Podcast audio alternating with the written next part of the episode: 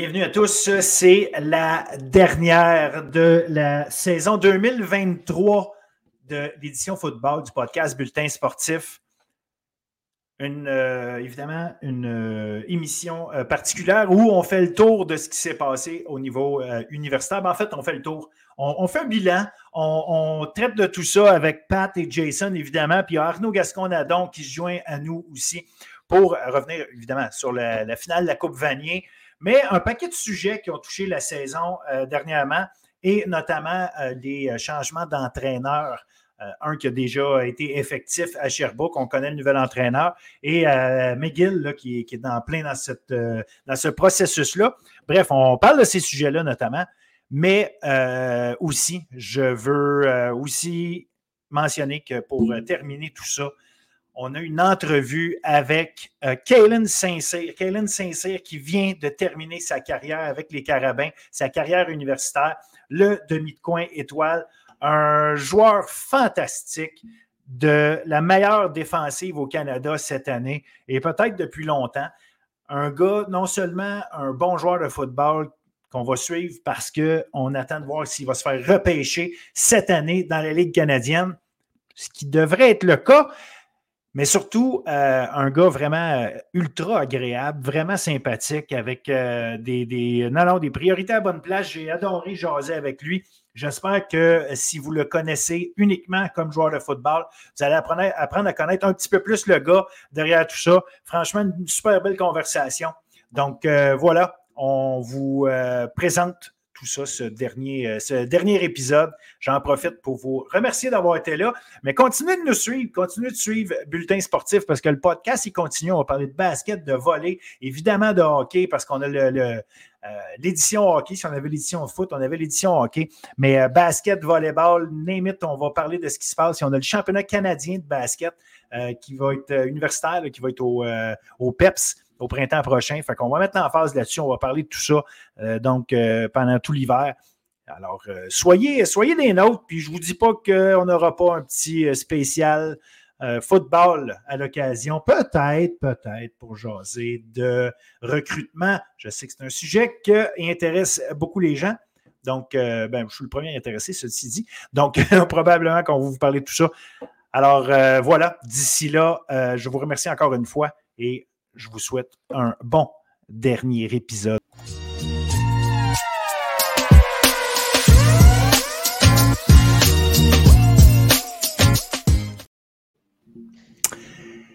Foot universitaire, le dernier de la saison 23-24, avec Pat Bois, Jason Brian Jean-Baptiste et notre invité de marque qu'on amène juste quand c'est important, c'est-à-dire au début de l'année, à moitié de l'année, la fin de l'année, Arnaud Gascon-Nadon.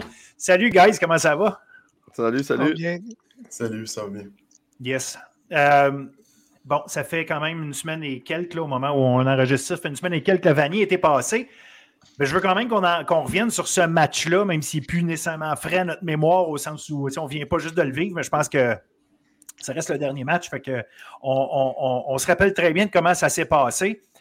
J'ai pas le choix de commencer en, mettant sur la sellette mes deux experts qui m'ont euh, résumé ça toute leur analyse en disant boucherie 40 à 0 carabin.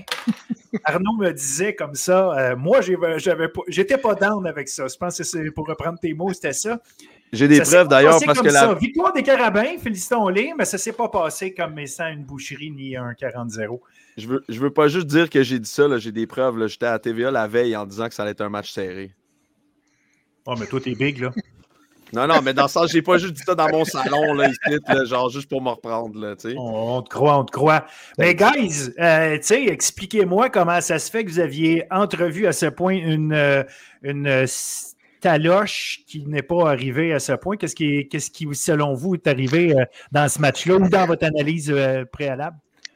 C'est peut-être biaisé par la, faiblesse de l'AUS qui avait donné un peu d'opposition à, à UBC en, début de game, puis de, la façon que le match avait, été, puis de la façon que, la, que Montréal était dominant, c'est peut-être une mauvaise. on s'entend que tu fais juste le film d'une game sur un, angle télévision, des fois, tu peux. Euh, mm. voir des choses qui sont pas là. Tu m'aurais donné l'analyse de 8 games, je t'aurais peut-être dit quelque chose autrement des choses.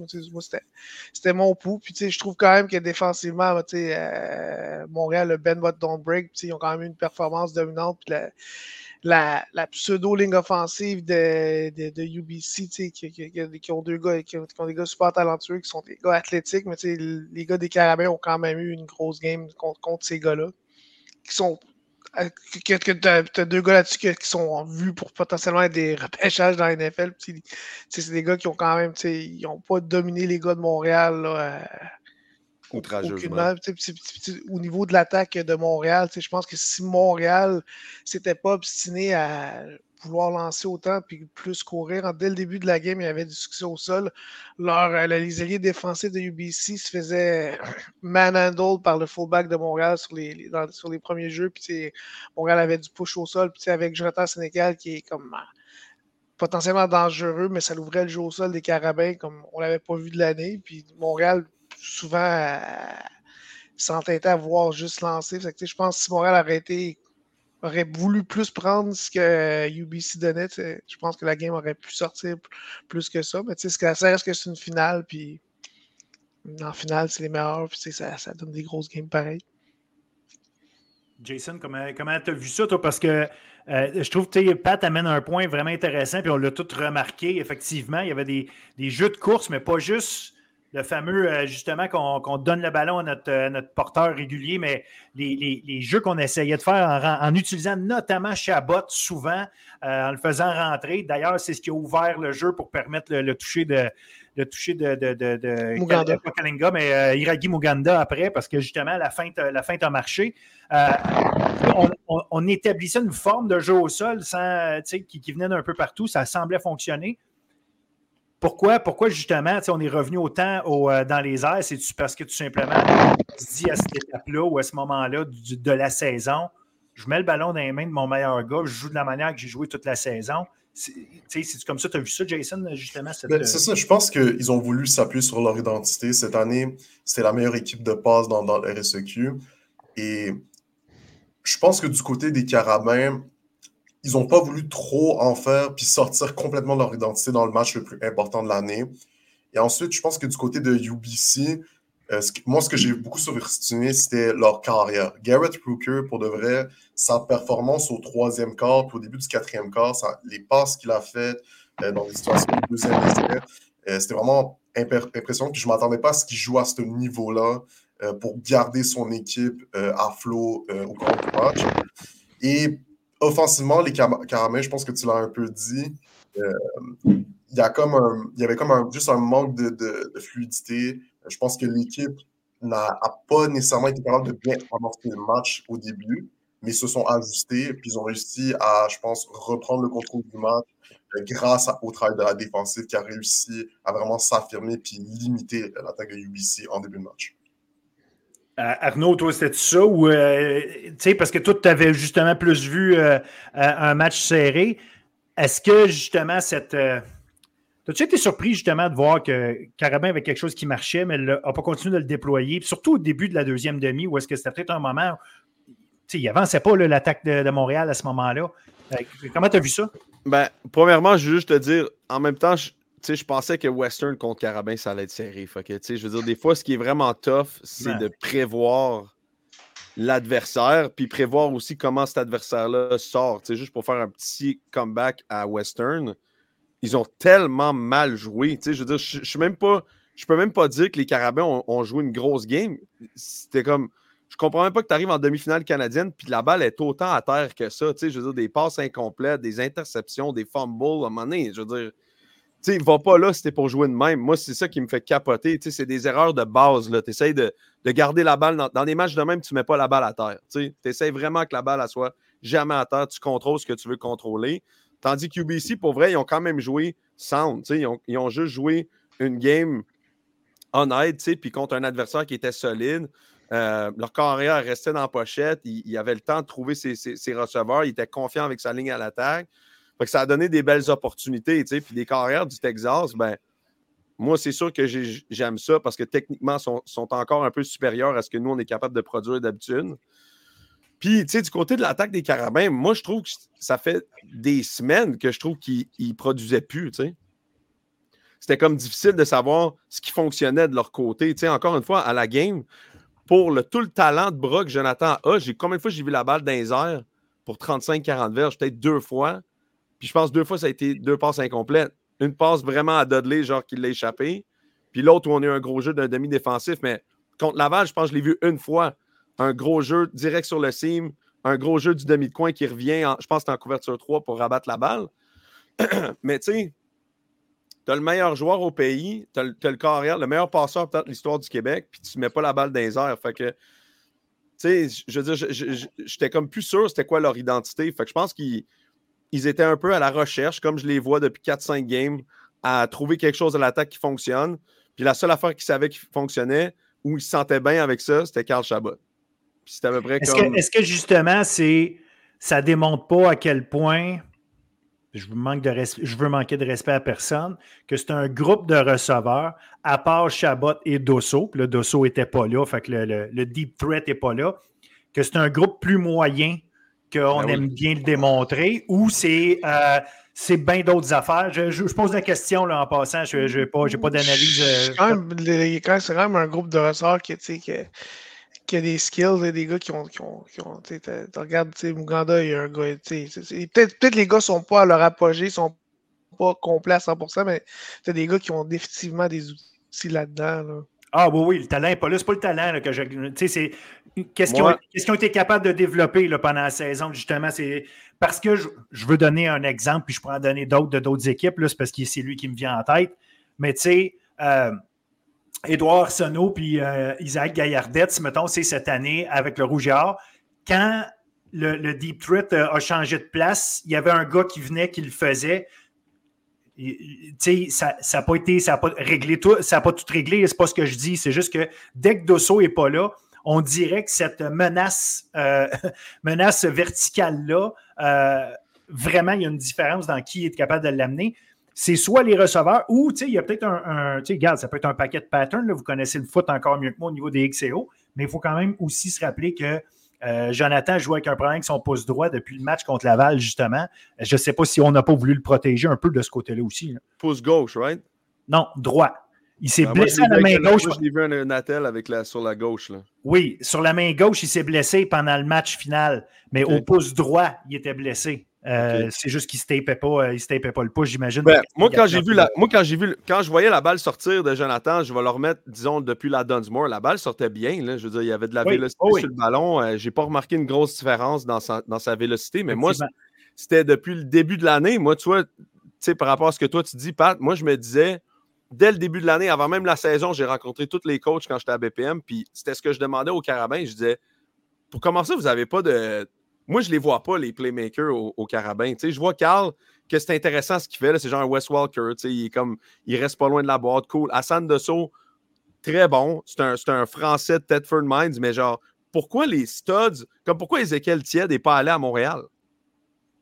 C'est ça que moi, je me demandais. Comme tu as le meilleur joueur au pays, puis les receveurs ne vont pas tant jouer là. Tu veux dire, tu peux, on peut parler de genre Simon Riappel ou d'autres, mais tu sais, je les ai pas vus, ces gars-là. toute l'année, je les ai pas vus. Puis la preuve, quand ils sont allés jouer à Laval, puis Laval a joué du two-man vraiment raide sur les, receveurs des Carabins, à San Desso, tu ne l'as pas vu, puis tu n'as pas vu personne. Fait que moi, je, trouvais ça bizarre. Je trouve ça bizarre d'avoir le meilleur carrière de l'histoire, puis que les receveurs ne vont pas tant jouer là. Ben, tu dis ça. Bon, mais ça reste un gars de, de, très haut talent. Simon Larose, L'année passée, il était joueur offensif de l'année dans le collégial D1 avec Grasset. Puis il est venu, il est venu là. Bon cette année?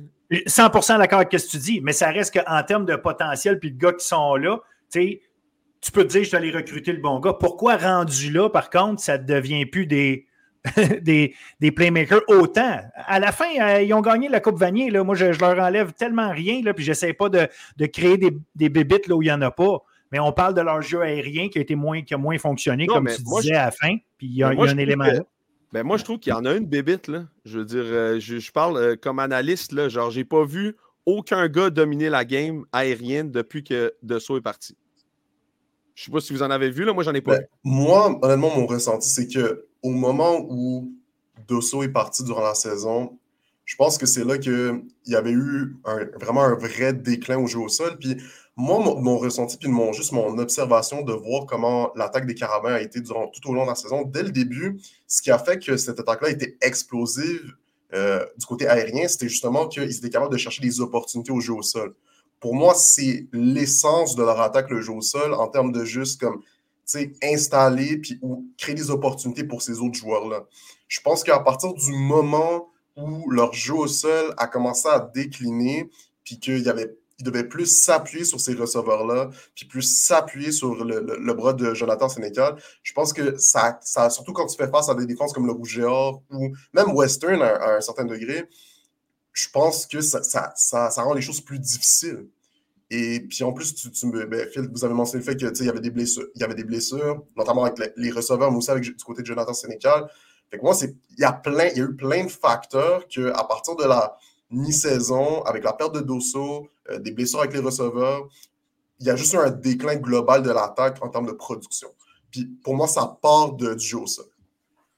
Mais, tu sais, je veux dire, je suis d'accord avec ce que tu dis, Jason, mais moi, je fais la nuance quand même que c'est le meilleur carrière de l'histoire du RSEQ, genre. Fait que si moi, je pense que Jonathan joue pas bien ou cette attaque-là joue pas bien à cause que le jeu au sol ne performe pas, je me dis, c'est peut-être pas le meilleur QB de l'histoire du RSEQ d'abord. Parce que je veux dire, je sais pas, je veux dire, tu joues quand même à un niveau universitaire. Moi, je pense que Jonathan, il peut aller jusque dans la NFL. Si je dis ça, il devrait finir chaque game 26 en 32 pour 360 verges, puis 4 touchés. Non, je, comprends ce que tu veux dire, mais moi, je pense que quand tu es un coach, puis quand tu, tu, tu un système, tu fais, tu fais le mieux pour maximiser, puis créer une identité dans, ta manière de jouer, puis être mm-hmm. constant là-dedans.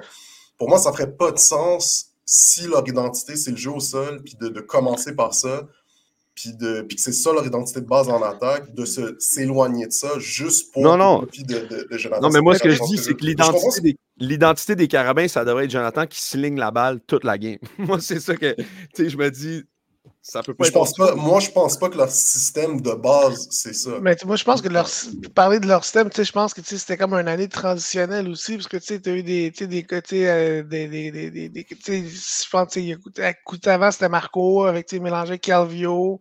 Puis là, tu avais Cousino qui, qui était. C'est encore l'offensive de Marco, mais Cousino ramène un peu plus son grain de sel. Fait ils sont un peu comme à la croisée des chemins, je pense, en mm. termes de philosophie. Je pense qu'il y a comme eu un mariage de plein d'affaires. Je pense que l'année prochaine, il y a des choses qui vont potentiellement changer à ce niveau-là. Parce que il y avait comme à un moment donné, il faut que ça vienne. Tu ne peux pas avoir un melting pot de plein de, plein de mentalités ensemble. Non, mais mm-hmm. il faut, faut, quand même me ramener Jonathan Sénécal, il a complété à peu près 70% de ses passes cette année. Il faudrait, faudrait, faudrait, que je vérifie en playoff exactement, mais pour vrai, il n'était pas à 52, là. il était en haut de 60-65, assurément. Euh, c'est clairement le gars, qui a, c'est le gars qui a tenté le plus de passes cette année. Vu que je t'ai sorti, Phil, vu que je t'ai sorti ces stats, c'est trop dans la game, parce que je les ai sortis la dernière fois, puis je les ai encore en tête. Oui, ouais, vas-y, vas-y, euh, j'ai pas de problème. 55 balles complétées en 83, 574 verges, une passe de toucher, trois pics. Ça, c'est Dunsmore, demi Dunsmore, demi-finale canadienne, Coupe Vanille. Non, moi, les trois dernières games, c'est un super joueur, puis c'est le Creighton, mais moi, je trouve pas qu'il a joué son, son meilleur football dans les, dans les dernières games. Moi, je pense que le MVP des playoffs, c'est Denis Lamoustache. Ouais, mais, mais encore, mais je ne mets même pas ça sur le dos à Jonathan tant que ça. Je me ah dis, à qui tu voulais qu'il lance la balle? Tu sais, la balle qu'il a envoyée à Dudley à Coupe Vanille était direct dans le chest, elle était échappée. Tu sais, je veux dire, ça s'est répété ça à travers toutes les playoffs. C'est arrivé souvent, tu sais, que je pense que c'était la, en deuxième demi, je pense, contre Laval, contre Laval deux fois des, des, des, gars du ballon dans les mains sur des fades de strong side, puis les gars, tu sais. Euh, Mais ça reste, que, ça reste qu'au bout du compte, tu sais, moi, je regarde Sénécal, puis je me dis, OK, avec les chiffres que tu m'as donnés là, en, en, éliminatoire, les trois derniers matchs, c'est 66% de passes complétées. 66% de passes complétées. Après ça, tu complètes quoi? Quel genre de passe? Là, c'est comme tu dis, on, on, le voit à la finale de la, de Vanier, euh, tenter deux longues passes. Je ne pense pas que c'est parce que Sénécal n'est pas assez bon pour lancer, en lancer plus. Il y, y, a un enjeu là. Fait que moi, Sénécal, pour moi, reste le gars que si tu avais mis n'importe quelle autre carrière à sa place, c'est pas comme ça que ça se passe. Les Carabins ont gagné aussi, puis leur offensive va marcher parce que c'est Sénécal qui était là. Ils sont touchés sur la course, ils sont touchés sur la course. Je m'excuse, les défensives, ils se préparaient parce que Sénécal pouvait les battre de toutes les façons. Ça devenait difficile à gérer. C'est mhm. Sénécal, à la fin, complètement, quand même, contre, les meilleures équipes, le deux tiers de ses passes. Puis euh, à la fin, le nombre de verges que ça donne, c'est une affaire. Bon, mettons que le ratio touché-interception ne fait pas bien paraître, là, si on le regarde juste statistiquement parlant, mais au bout du compte, sais, Jonathan Sénécal reste le meilleur carrière. Ah, il, a fait des jeux. il, a fait, des jeux. Il a fait, il a fait des jeux. C'est un dog. C'est juste que moi, quand je regarde le choix de jeu, je me dis deux fois la balle a été dans les airs, pour vrai, dans une Coupe Vanier. Tu as le meilleur de l'histoire. Tu sais, je veux dire, moi, je suis retourné après ça par hasard. J'ai été voir euh, la dernière game. moi, je pense que le, meilleur corps de l'histoire du RSEQ, c'est, je pense que ça va être Jonathan. Mais l'autre, je ne sais pas pour vous autres, moi, je trouve que c'est Ben Grou. Puis Ben, j'ai été voir sa dernière game contre Queens, 414 verges par la passe. Tu sais, je veux dire, phénoménal. Là. Mais c'est deux, gars, deux gars différents. Complètement différents. Complètement. mais Laval a mis la balle dans les airs avec son Egg Crichton. Tu sais, 42 passes tentées, genre 414 verges, 4 passes de toucher. Hmm. Je veux dire, c'est ça que je veux voir de Jonathan. C'est comme l'identité des carabins, c'est lui qui lance 40 fois dans ma tête. Là. Mais tu sais, tu reviens un peu au point que tu avais, Arnaud. C'était qui les ressorts de Ben dans le temps? C'était ah, qui les ressorts de, de, de, de des carabins. Mais... la game, tu regardes les, les, ressorts qui jouent présentement, mais UBC, leur, leur, force en défensive, pour moi, c'est leur tertiaire qui était quand même super athlétique. Fait que tu avais comme tes gars de tes, tes, tes, second string, tes third string contre les first string athlètes de l'autre équipe. Fait que peut-être qu'il y avait d'autres, t'aurais, aurais pu voir les choses d'autre façon. la game, elle s'est, peut-être, peut jouée là aussi. Parce qu'on l'a vu, Jonathan, avoir le temps, avoir, avoir, le temps des fois de lancer. Il y avait de la protection de haut calibre là, sur certains jeux que tu dis, coudon, là, euh, il y a quelqu'un à un moment donné qui va. Et malgré tout, euh, il finissait avec la, la, passe, mettons, à Chabot à 12 verges. Pourquoi? Parce que visiblement, les gars, dans le fond, c'est pas parce qu'ils ne regardaient pas, là, ils devaient être couverts. C'est sûr que d'un point tantôt, on va voir euh, que les carabins euh, doivent euh, aller chercher des receveurs. Ben moi, c'est ce que j'ai dit au début de l'année. J'étais comme comment ça, tous les receveurs? Puis c'est vrai qu'il y en a, là, comme tu as dit, qui, qui, y ont été, mais mettons Ezekiel Tiède, là, pour moi, c'est fou raide que ce gars-là n'ait pas été à Montréal pour jouer un an. Parce qu'il étudiait en anglais pendant quatre ans et qu'il ne voulait pas retourner en français, c'est possible. Ça peut être ça, ça peut être ça. Mais tu sais, si je texte Ezekiel là, puis j'ai dit, man, est-ce qu'ils ont, est ont, déroulé le tapis rouge pour toi, oui ou non? S'il me dit non, je trouve ça malade mental.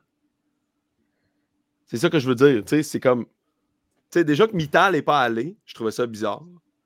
Puis là, t'en as comme un autre qui passe là. mais Mittal, Mittal, il y avait commit rouge et or avant que que Jonathan ah soit avec les, carabins. Fait que sans ce sens-là, c'est un autre. Euh, un, avec toutes les flips, potentiellement, il aurait pu revenir. ouais, c'est ça, exact. Je veux bien, mais ça reste qu'au bout du compte, c'est ça. Fait que bref, la Coupe Vanier euh, revient au Québec. Les gars, euh, on a beau dire. Est-ce que c'est parce que le Québec est à ce point vraiment plus fort que tout le monde? Ou ben, c'est juste ça, se passe bien en ce moment. Euh, comment, comment on voit ça? Est-ce que parce que ça reste que on est juste six équipes, évidemment, il faut compter Bishop comme une équipe du Québec. Euh, il y a juste six équipes au Québec. À quel point, justement, euh, c'est parce qu'on est plus vieux? Pourquoi? pourquoi L'argument plus vieux, moi, je pense que c'est de la merde un peu parce que dans l'Ouest, la plupart des équipes les gars, ils, jouent. quand je quand je serais universitaire, tu recrutes des gars de, de, Colombie-Britannique, des gars de Saskatchewan, des gars de Manitoba. C'est drôle, ils vont tous jouer junior la plupart du temps avant. Puis ils commencent leur université, puis leurs deux premières années universitaires, ils jouent junior. Puis après ça, ils font leur, euh, ils font leur 4-5 ans universitaire. les gars dans l'Ouest sont quasiment aussi vieux que le Québec. C'est, où est-ce que c'est plus jeune? C'est en Ontario puis dans, les maritimes. Là, c'est, là, c'est vrai, mais je pense que depuis. Euh, les années 90, le Québec gagne quasiment tous les, championnats canadiens, de, à part quelques années près, MU18, MU19, MU16. Le, développement des coachs au Québec est une coche au-dessus. je pense que je pense c'est au Québec que les gars se, développent le mieux. Puis tu veux juste te regarder jusqu'à moi, je, que je suis parti de, de Garneau pour aller euh, venir coacher à l'universitaire. Dans ce temps-là, à Québec, il y avait juste une équipe Division 1. Il y avait des, équipes qui voulaient monter comme Limoilou puis CNDF. Puis ces deux équipes-là ont gagné des Sur quatre équipes de Québec, il y, en a, il y en a quatre qui ont gagné des bols d'or dans les dix dernières années.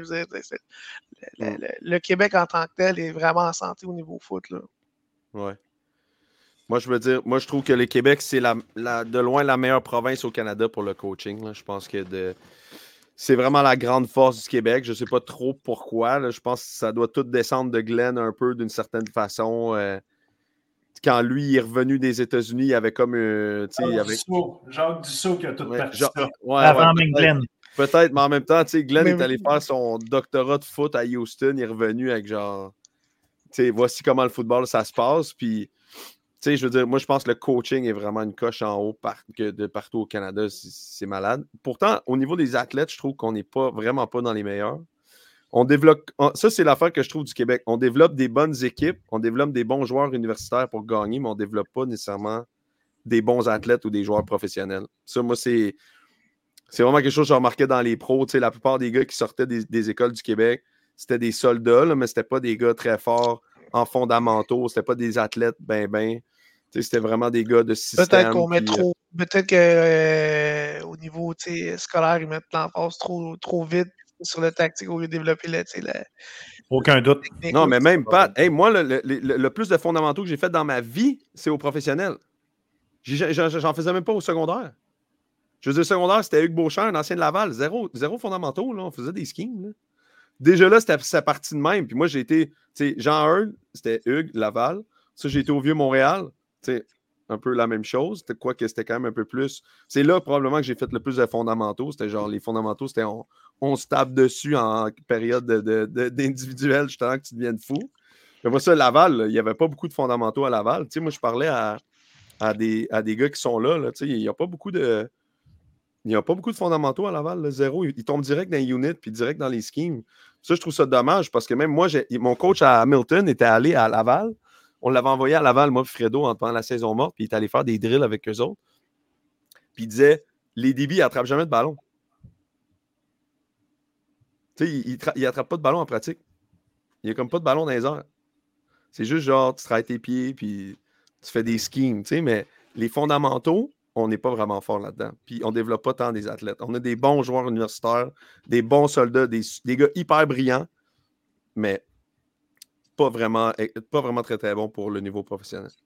Ben, c'est intéressant que tu amènes ça parce que là, c'est plate. Jordan, il, voulait en parler de ça la première fois quand on, a fait ça ensemble, mais, mais, il y a eu cette année, à un moment donné, une, discussion euh, euh, là-dessus parce qu'il y a des, euh, dans la région de Québec, il y a des places où ils ont décidé d'enlever les scoreboards, ben, en fait, d'enlever, oui, de fermer le scoreboard pour les, les niveaux Benjamin, Atom puis Benjamin, tu sais. Puis s'il est levé de bouclier, voyons là, on est en train de faire des softs parce qu'ils ne vont pas, vont pas savoir qui, qui gagne. Puis, je parlais à du monde là-bas parce que j'ai voulu euh, comprendre comment, ça, comment il était venu à prendre cette décision-là. Puis c'est les gars de la. Dans le fond, c'est des gars qui coachent là-bas, qui sont assis à la table, qui décident pour le, comité de football là-bas, puis qui a dit Non, c'est bon ça. Pourquoi? Parce que c'est la meilleure façon qu'il n'y a pas pour nous autres de gérer les adultes les attentes des parents d'un qui veulent que leur kid gagne, puis les coachs aussi qui ne peuvent plus après ça justifier Ouais, mais on fait ça de même parce qu'on est en train de perdre 21-0. On n'en a rien à cirer quand le gars il a 12 ans, c'est la première fois de sa vie qu'il joue au football. De toute façon, les kids, ils savent qu'ils sont en train de perdre 21 0. Fait que j'ai pas besoin de leur montrer sur le board parce que autres, ils comptent le point. Fait que c'est pas grave, ça. Ce que je veux, par contre, c'est que ceux qui ont à prendre des décisions pour ces kids-là les prennent en fonction de les rendre meilleurs. Puis les rendre meilleurs, c'est comprendre Bien, probablement cours plus, mets-toi plus en forme. Deuxièmement, après ça, justement, apprends à attraper des ballons, apprends à savoir comment on plaque, apprends à savoir. Puis après ça, on t'expliquera, une fois que tu sais plaquer, pourquoi faut que tu rentres dans tel gap, puis pourquoi tu fasses ci. Tu sais, mm. reste avec la pure base au début, puis mm. en vieillissant. Quand tu arrives au niveau cadet, faut que tu saches c'est quoi, qu'est-ce que tu as à faire en tant que joueur de foot. Tu sais, qu'est-ce que tu fais? Faut pas que tu sois le gars qui, qui, serait capable de me dessiner un jeu, un cahier de jeu. Là. Fait que c'était un peu, euh, un peu l'approche, puis ça amené pas une discussion, cette affaire-là. C'est drôle, tu sais, moi, je vais me présenter, depuis deux ans, tu sais, je coach au, euh, du soccer féminin pour euh, chapeauter ma fille, puis au soccer, c'est totalement l'opposé, ils font jamais de tactique, c'est du technique, technique, technique, technique, mm-hmm. technique. Ils veulent, les autres, c'est vraiment deux, deux antipodes, là. Le ça fait pas si longtemps au soccer qu'ils font ça, je te dirais que ça fait 7-8 ans que Soccer Québec s'est inspiré de ce qui se passait en Europe, justement, pour dire arrêtons de former des bonnes équipes qui gagnent, puis des clubs qui gagnent, puis ça donne pas grand-chose parce que notre équipe du Québec, après ça, c'est pas nécessairement une bonne équipe. Euh, combien de monde on amène vers les pros? Fait que ça revenait un peu à ça. Ouais. Ah, moi, je suis 100% d'accord avec toi. Je, je suis pas. Euh, C'est, moi, je dis que d'une certaine façon, c'est, euh, ça prend beaucoup d'humilité pour un coach qui se fait payer avec des attentes pour faire des pratiques de base comme pour faire des fondamentaux. Je pense que ça prend de l'humilité que les coachs sont peut-être pas prêts à aller. Ah, ben j'ai un salaire à, faire, fait qu'on m'a engagé pour essayer de gagner des games puis être vraiment. Euh, puis là, je vais inventer des jeux extraordinaires. Mais tu sais, c'est pas ça la game. Là. La game, c'est pas juste ça, en tout cas. Ben, c'est pas juste des fondamentaux, tu sais. Puis c'est à quel point tu es capable de bien plaquer, par exemple. Tu sais, c'est malade, là. En tout cas. je trouve que c'est. C'est intéressant ce que vous dites parce que, surtout, il y a des positions comme ligne offensive que c'est vraiment axé sur les fondamentaux, puis être capable de bien appliquer la technique de bloc, que ce soit sur la course, sur la passe. Mais je pense que je suis quand même content de dire qu'au Québec, on a les deux meilleures équipes de football universitaire au Canada. Bon, c'est clair que c'est les Caramels de l'Université de Montréal, puis le Rougeur de l'Université Laval. Euh, je trouve vraiment ça exceptionnel que tout le travail que, que les coachs ici font. Euh, juste, je trouve que la constance qu'on amène par rapport à juste la cohésion d'équipe, puis notre manière de juste gagner année, après année, euh, c'est quelque chose de spécial, puis on se démarque dans le pays comparé au reste des provinces. Oh, justement, je vais revenir sur la, partie de la vanille, puis, parce qu'il y a un bout qu'on n'a pas parlé, puis je vais faire le lien avec ça. Est-ce que c'est parce qu'on est euh, tactiquement supérieur qu'on développe des défensives aussi dominantes versus nos attaques? Euh, dernièrement, là, je parle. Parce que, tu sais, Rougiard là, avait une, défense presque aussi bonne que celle de, Montréal cette année. Tu sais, euh, Montréal était la meilleure défense au Canada, puis je vous demanderais même, tu sais, jusqu'à quel point c'est une des très, très bonnes de l'histoire, tu sais. fait il y a quand même des, éléments intéressants là-dedans de savoir si, si c'est parce que nos gars, tactiquement, ils ont compris tellement de choses que défensivement, on est capable de créer des défensives comme ça. Je, pense, je pense que quand on regarde ce que, ben, ce que Montréal avait sur le terrain, oui, son, Denis, Denis c'est un bon coach, puis Denis fait un travail, il se prépare comme un pro, comme les, on que dans les travaux universitaires, c'est des, des, gars qui travaillent comme des professionnels, c'est des entraîneurs mm-hmm. professionnels. Fait ils mettent du temps, autant sinon plus que des, des coachs pro. Mais je pense que les gars qui étaient le, le, corps de joueurs qui étaient sur le terrain à Montréal cette année, c'était un corps, c'était pas juste des ex, des, des ex des hauts, c'était des Jimmy mm. puis des Joe. Il y avait des gars qui étaient spéciaux sur le terrain. Euh, Christophe Fontenard, là, wow, leurs trois, leur, trois, leurs quatre linebackers, wow. Les débuts du côté court, tu sais, Kellen Saint-Cyr, Bruno, euh, Bruno Lagacé, tu sais, il y avait des dogs, tu sais, je l'avais redit dans la, après le bilan de mi-saison, tu sais, que peut-être que, tu sais, moi, je, je, m'étais mis un peu le doigt dans l'œil que, tu sais, que tous les gars de, de, Laval étaient meilleurs que les gars de Montréal quand on regardait le depth chart. Il y a des gars, c'est la défensive de Montréal que, tu sais, c'était des, des, gars que tu ne vois pas à chaque année, là. Mm. Non, non, exact. C'est sûr que, tu sais, comme tu dis, euh, mais, mais je me demandais si, euh, comme dans bien d'autres sports, oui, à la fin, il faut que tu exécutes, ça c'est sûr, mais euh, comme dans bien d'autres sports, à un moment donné, la défense, c'est quand même un élément, euh, tu t'empêches l'autre équipe de faire quelque chose. Fait qu'il y a un élément tactique encore dans, dans de la défense où est-ce que euh, tu es peut-être capable de compenser des éléments euh, physique. En tout cas, je, pose la question de même. Je pense que ça m'a c'est d'être capable de donner l'information. Le, parce, que tu sais, Arnaud, il vient de Laval aussi. Je, moi aussi, viens de Laval. Des fois, tu te retrouves que tu trouves que tu as vécu des moments, Arnaud, que l'information, tu en avais trop. Tu vois ce que je veux dire? Des fois, il faut que tu sois en tant que coach, que tu sois capable de donner le minimum d'informations qui va être bonne, parce que les gars ne peuvent pas tout prendre l'information. Même le coach, en tant que play caller, ne peut pas tout prendre l'information. Il a, tu choisisses le data que tu donnes à tes, à tes joueurs. peut-être ça le crédit de, de coach c'est que dans il, il, il, il, garde, je pense, ses schemes simples, mais il est agressif. Il laisse ses gars jouer au foot, puis il leur donne l'information qui est nécessaire sans trop probablement leur en mettre dans la tête que les gars pensent trop. Parce que quand tu penses trop, tu joues plus. sais.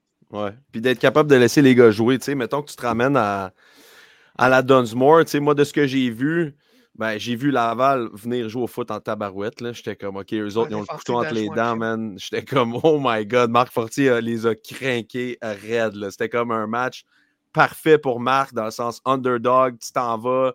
Marc, il devait être fourrette pendant la semaine. Ça, ça a dû être incroyable comme préparation. Puis la défensive a répondu. Mais, qu'est-ce qui a fait la différence? C'est un kid qui passe en dessous d'une balle puis qui la ramène pour un toucher. Ça, ça fait longtemps que moi, je n'ai pas vu ça à Laval. Un gars qui prend Hey coach, mettons, euh, je sais que c'était pas euh, cover 2, là, mais j'ai senti que c'était ça, puis j'ai passé en dessous. Tu sais, je veux dire, moi, de ce qu'on m'a dit, Saint-Cyr l'a juste lu, puis il est allé, tu sais. Il est, allé. Il jouait bait, là, genre un peu que tu recules, tu le laisses mm. aller, puis boum, tu passes en dessous, puis c'est tout ça qu'il fallait que tu fasses. Ouais, mais non, mais coach, je l'ai vu, j'ai pris une chance, puis je l'ai fait. Fait qu'il y a comme un juste milieu, des fois, entre l'attitude, puis contrôler vraiment ton playbook, puis les gars qui sont prêts à prendre des risques en défensive, mais de contrôler la game, puis d'avoir de l'information, puis d'être prêt à jouer. Quand tu arrives à juste jouer dans le juste milieu-là, c'est là qu'une défensive peut faire des jeux comme Saint-Cyr a fait. Puis ça, c'est ça la différence. Ou quand moi je parlais du monde de Montréal, du côté défensif du ballon cette année, c'était comme une défensive, tu sais. Sais, Mohamed El Chal, Miessad, c'était comme des, des fuckés un peu. Là. Les gars, il n'y avait pas de problème. C'était des ballers, man. Dans l'expression du foot, c'était des ballers. Zéro stress. Les gars font des jeux. Puis, tu sais, ils sont prêts, mais en même temps, sur le terrain, il se passe des choses des fois que c'est par instinct. Tu sais. Puis ça, ben, tu veux pas, tu sais, moi je vais prendre pour les bons mots de Michel Terrien en parlant de Piquet Souben, tu as un étalon, tu veux pas le ralentir, là, tu comprends? Il faut que tu sois capable de gérer ça, genre, puis de, de, dire, ça fait partie de la game, prendre des risques, puis je ne mettrai pas des bâtons dans les roues de mon baller, tu sais.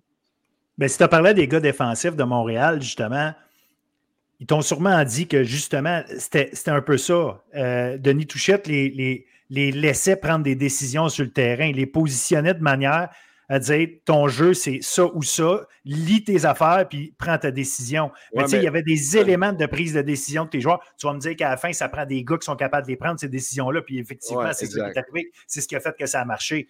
Mais tu sais, il ne laissait pas non plus juste des gars. Hey, prenez-vous sur le terrain puis prenez des décisions. Il y, avait des schemes, il y avait des, façons de penser, mais il a donné confiance à ses joueurs pour ne pas en faire des robots, mais les laisser être des bons joueurs. Puis euh, ça, ça, prend aussi un bon coach capable de reconnaître qui va être capable de faire ça. Puis tu as un bon groupe de vétérans, mais tu responsabilises tes joueurs. Moi, de ce que j'ai compris, c'est que les joueurs, des fois, ils, ils taguaient des coverages entre eux autres. Fait que, mettons, il allait juste changer le coverage ou du, du, côté court, il allait juste jouer quelque chose que là, il sentait que c'est comme ça qu'il fallait qu'il joue, dépendamment de ce qu'il y avait devant, mais il n'y avait pas de communication, c'est pas le safety qui le collait, c'était juste on fait ça Un triangle du côté court. Exact. Fait que, il y avait beaucoup de responsabilisation du côté des joueurs. C'est ça. Puis c'est pour ça que moi, je trouve ça bien difficile tout le temps d'analyser des jeux, surtout le coverage, parce que c'est comme. C'est fou pour vrai maintenant, les règles de coverage des coachs, de ci, ça, puis les joueurs, des fois, que, comme ce qu'on m'a dit, c'est que les joueurs finalement changeaient le jeu sur le terrain. Fait que tu peux pas suivre la game. C'est impossible. Mais de, de ça, de cette responsabilisation-là, moi, la seule place que je l'ai vue, c'est au professionnel. Ben, c'est intéressant. parce qu'à quelque part, tu prépares tes gars pour ton prochain niveau. Avoir des... tu donnes du gros props à Denis. Ben, les joueurs aussi, les joueurs ouais, capable de le faire aussi. Ouais, de, de, de, prendre le temps aussi d'amener les gars à faire ça. Mais ils ont vraiment un groupe de vétérans incroyable. On vient de parler de Lavanier, on a parlé de paquet de choses. Euh, Rouge et Or t'a dit euh, cette année comment euh, ça s'est passé. On en a parlé déjà, les blessures et tout. Ils sont arrivés à leur dernier match, couteau entre les dents. ils sont passés bien prêts de faire. De, ben, je ne sais pas si ça aurait été. Ben, il faut le dire, causer une surprise à quelque part. Sachant de, où ils partaient pendant la saison, ça aurait été une surprise qui gagne. Pas surprenant nécessairement, par contre, que ça se passe de cette façon-là ça me faisait penser, même si ce n'est pas passé de la même manière, mais au scénario de l'an passé, c'est-à-dire c'est les Carabins toute l'année qui ont été blessés, arrivent en fin de saison, trouvent le moyen d'arriver à Dunsmore avec tout leur, groupe, jouent un match serré, à la perdent le match. C'est l'équipe qui, a été en forme le plus toute l'année qui a fini par gagner, puis ultimement gagne la Coupe Vanier en plus, mais ça reste que ça a démontré une chose. Rougeard, Carabin, Carabin, Rougeard, euh, oui, c'était l'année des Carabins, c'était 100% mérité, c'était la meilleure équipe, meilleure défensive, ça, moi, je n'en démarre pas. Euh, mais, mais ça reste que une journée d'année, euh, mets ces deux équipes-là sur le terrain, fais leur jouer 10 games de suite, en tout le monde en forme, ça va finir 5-5 fort probablement. Tu es tout, le temps assez proche comme ça. Puis le Rouge a juste fini l'année de manière à te faire comprendre que, l'année prochaine, ça se peut que ce soit notre tour. Ça, ça peut revirer de bord comme ça. Je sais pas si vous l'avez vu de même. Jason? Je pense que je l'ai vu un peu comme ça, mais les Caramels, ce qu'ils ont montré cette saison, c'est que ils ont, ça a été l'équipe qui a eu la plus de cohésion. Je pense que le Rougeur, dès le début d'année, euh, ils pourront dire ce qu'ils veulent. Je pense que la situation avec Kevin Mittal, ils disent que ça n'a pas affecté l'équipe, mais Je pense que juste ça, puis progressivement, euh, ce qui s'est passé durant le reste de l'année avec les blessures, ils n'ont juste pas eu la, même cohésion que l'an dernier. Surtout offensivement, ils avaient des, des, départs de joueurs. Je pense à David Dalla, que c'était un, joueur super clé dans leur attaque, qui n'était pas présent cette année, qui est au pro. Ça va être intéressant de voir qu'est-ce qu'ils vont aller chercher au recrutement pour retrouver cette cohésion, puis juste avoir une saison plus constante. Puis de leur côté, j'ai vraiment hâte de voir comment Arnaud Desjardins va répondre à cette saison. Je pense qu'il n'a pas eu la, il pas pris le step qu'il aurait dû cette année, mais je pense qu'il va apprendre de ça, puis ça va être vraiment intéressant de voir qu'est-ce qu'il a appris, puis qu'est-ce qu'il va apporter pour passer à un autre niveau dans son game euh, à la position carrière. Moi, je pense que c'est quand même dur pour le gars de prendre un step quand tu sais que es avec le nombre de blessés qu'il y a eu au receveur, au nombre de au niveau sol, il n'y avait, avait, pas vraiment de volonté de courir parce qu'ils n'ont pas eu Kalinga de l'année. On dirait que euh, l'offensive n'était pas comme trop euh, enclin à aller vers le jeu au même si la ligne offensive, ça reste probablement la force de, cette équipe-là. Je pense que Arnaud, c'est un bon carrière, mais pas, il ne va pas gagner la game tout seul. Il faut qu'Arnaud soit supporté. Puis je pense que c'est aux autres joueurs d'élever leur cran de jeu, peut-être capable de supporter Arnaud pour qu'Arnaud, il faut que ça soit juste un chef d'orchestre, pas le gars. Tu ne veux pas que ce gars-là soit le gars qui qui te battent tout seul. Je pense que c'est un gars qui, faut, qui, contrôle, qui, qui, encadre l'offensive. Je pense pas que c'est le gars qui va te gagner la game à lui tout seul, même si c'est un très bon carrière. non, je suis d'accord, mais je pense qu'à un certain niveau, dans les grosses games, il va falloir qu'il soit capable de faire un ou deux jeux de plus. Je trouve qu'il y avait trop de passes manquées et trop de décisions qui étaient questionnables. Je pense qu'il y a des choses à aller chercher de, de son côté pour que, justement, il, peut-être que c'est pas lui qui doit gagner la game, mais est-ce que quand, la, quand ton équipe est en position pour gagner la game, est-ce que tu peux faire un jeu de plus pour assurer la victoire? C'est plus ça que, je veux voir depuis l'an prochain. Moi, je moi, je veux pas faire des, juste des hot takes comme Stephen A. Smith, là, mais je, mettons, je, me posais la question, OK? Je me posais la question parce que je connais, je connais le staff quand même à Québec, puis je connais Justin Thier. On s'est déjà parlé de certains de ces dossiers-là. Tu sais, Arnaud, là, de ce qu'on m'a dit, il était vraiment blessé à la Dunsmore. OK? Mettons, il n'a pas pratiqué de la semaine, whatever. Mais est-ce que c'est ça qui fait en sorte que à chaque deux et long, tu appelles un screen, mettons? C'est ça qu'à chaque deux et long, tu n'as pas, pas, pas de l'air d'avoir confiance dans ton carrière? Pas du tout dans le choix de jeu qui est appelé. Puis moi je, moi, je me posais la question après la saison, puis je parlais à certains anciens, puis je disais, c'est qui le carrière qui est arrivé à Laval, puis qui est sorti meilleur qui est arrivé? Ben,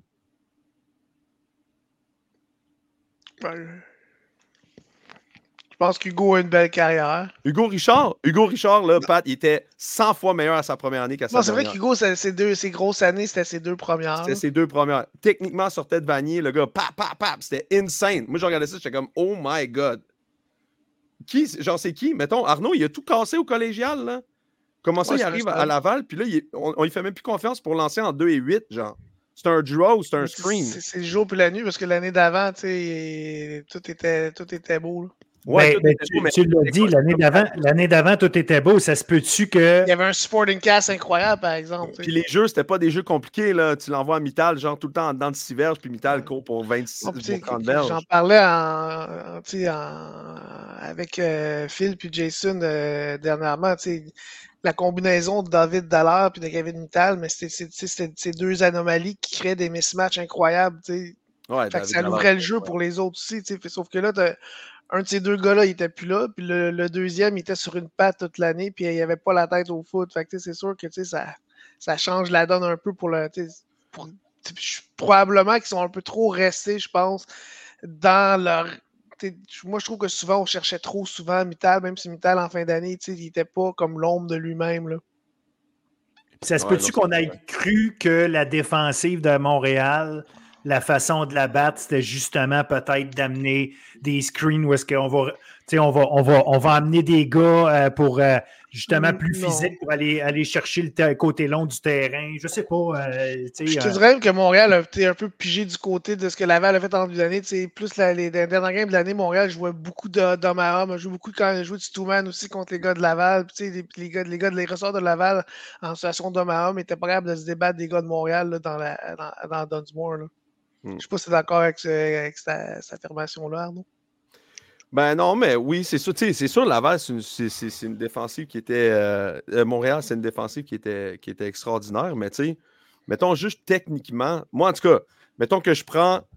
Je regarde, mettons, au football professionnel, tu sais.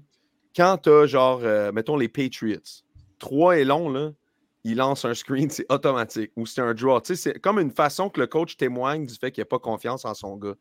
Puis quand moi, de ce que j'avais entendu de la fin de la carrière à Hugo Richard, ben c'est que le choix de jeu était rendu comparativement à année 1 ou année 2, où Hugo slignait la balle, n'importe quel 2 est long, c'était Hugo qui slignait la balle. À la fin, c'était rendu tellement conservateur le choix de jeu que moi, je vois ça et je me dis, ben, c'est le coach qui ne fait pas confiance à son joueur. Puis là, je me dis, même affaire, là, je retrouve le même pattern que j'ai retrouvé avec Hugo. Mais là, je dis, comment ça, le gars, c'est pas de plus en plus en confiance, disons, plus les années avancent. Plus tu le développes, donc plus tu as confiance en lui? Mais si c'est un pattern du coordonnateur offensif d'être comme ça avec ses carrières au fil du temps, c'est parce qu'il n'a pas confiance à son corps ou c'est que lui-même est un gars conservateur, mais qu'il y, a une année dans le développement de ce gars-là, nomme celui que tu voudras, où il laisse un peu plus aller en disant Regarde, je vais regarder ce que tu es capable de faire, comment tu fais tes lectures, comment tu fais tes affaires. De toute façon, ce n'est pas nécessairement l'année où tu vas tout faire. Puis je te laisse un peu plus aller. Puis à un moment donné que je t'ai saisi comme il faut, là, Là, je te dessine un cahier de jeu, c'est moi qui. C'est je en ligne de même. Mais que lui est un gars conservateur par défaut, fait qu'il devient encore plus. Euh, je sais pas, j'essaie de me mettre dans la tête du bonhomme. Là. mais, ça se peut, je sais pas. Pat, peut-être c'est toi qui peux, qui peut Non, c'est vrai que c'est. Clairement, quand tu n'es pas dans un meeting avec les gens, c'est vraiment quelque chose qui est dur à, dire. On peut tous être des armchair quarterbacks, mais on n'est pas dans, dans, dans, dans la tête de la personne. Mais... C'est la meilleure chose au monde. Ouais, c'est clair, c'est quand même libérateur. Concordia, euh, en voyant justement tout comment ça s'est passé, la saison, comment elle s'est passée, à la fin, Concordia euh, se retrouve que il y a un petit 1 à la fin de la, à la, fin de la, fiche des Carabins, champion de la Coupe Vanier. Ça finit avec un 1. Puis le 1, il leur appartient à Concordia, qui était une victoire euh, fair and square. Oui, euh, Dosso s'était blessé, puis les gars avaient été ébranlés par ça pendant le match. Ça, a été dit et je pense accepté de tout. On a tout compris qu'effectivement, ça pouvait amener ça. Mais ça reste que c'est une vraie victoire au sens où c'était les partants qui jouaient et tout. Est-ce que Concordia est rendu ou on va faire l'erreur de penser que Concordia est rendu, puis finalement, euh, ils vont retourner dans leur terre prochainement? C'était une saison extraordinaire ou euh, c'est le début de quelque chose de, solide à Concordia? Je pense qu'ils ont mis des bonnes fondations cette saison euh, avec les changements qu'ils ont apportés à leur staff. Puis juste la progression, je pense que Concordia, c'est l'équipe qui s'est le plus améliorée au cours de la saison, notamment défensivement. Euh, cette année, ils ont bien couru le ballon. J'ai trouvé que leur ligne offensive, notamment sur les, sur les jeux de course, bloquait beaucoup mieux que les années précédentes. Mais pour moi, la question, ça va être de OK, est-ce qu'on peut prendre ça puis installer ça dès le début de la saison puis être constant? Je pense qu'ils ont montré une progression, mais pour moi, c'est très dur de juste dire OK, ils se sont rapprochés du niveau du Rougeur et des Carabins sans euh, voir une saison complète où ils, démontrent justement qu'ils peuvent gagner des matchs puis gagner des matchs à, à, Québec ou à Montréal euh, de façon constante durant une saison. Pour moi, Concordia, ça a toujours été un sleeping giant qui, qui underachievait depuis des années. ils ont le meilleur des deux mondes depuis des années. Ils peuvent piger des Américains, ils peuvent piger les meilleurs athlètes de, dans le reste Canada, ils peuvent aller chercher les gars qui veulent au Québec.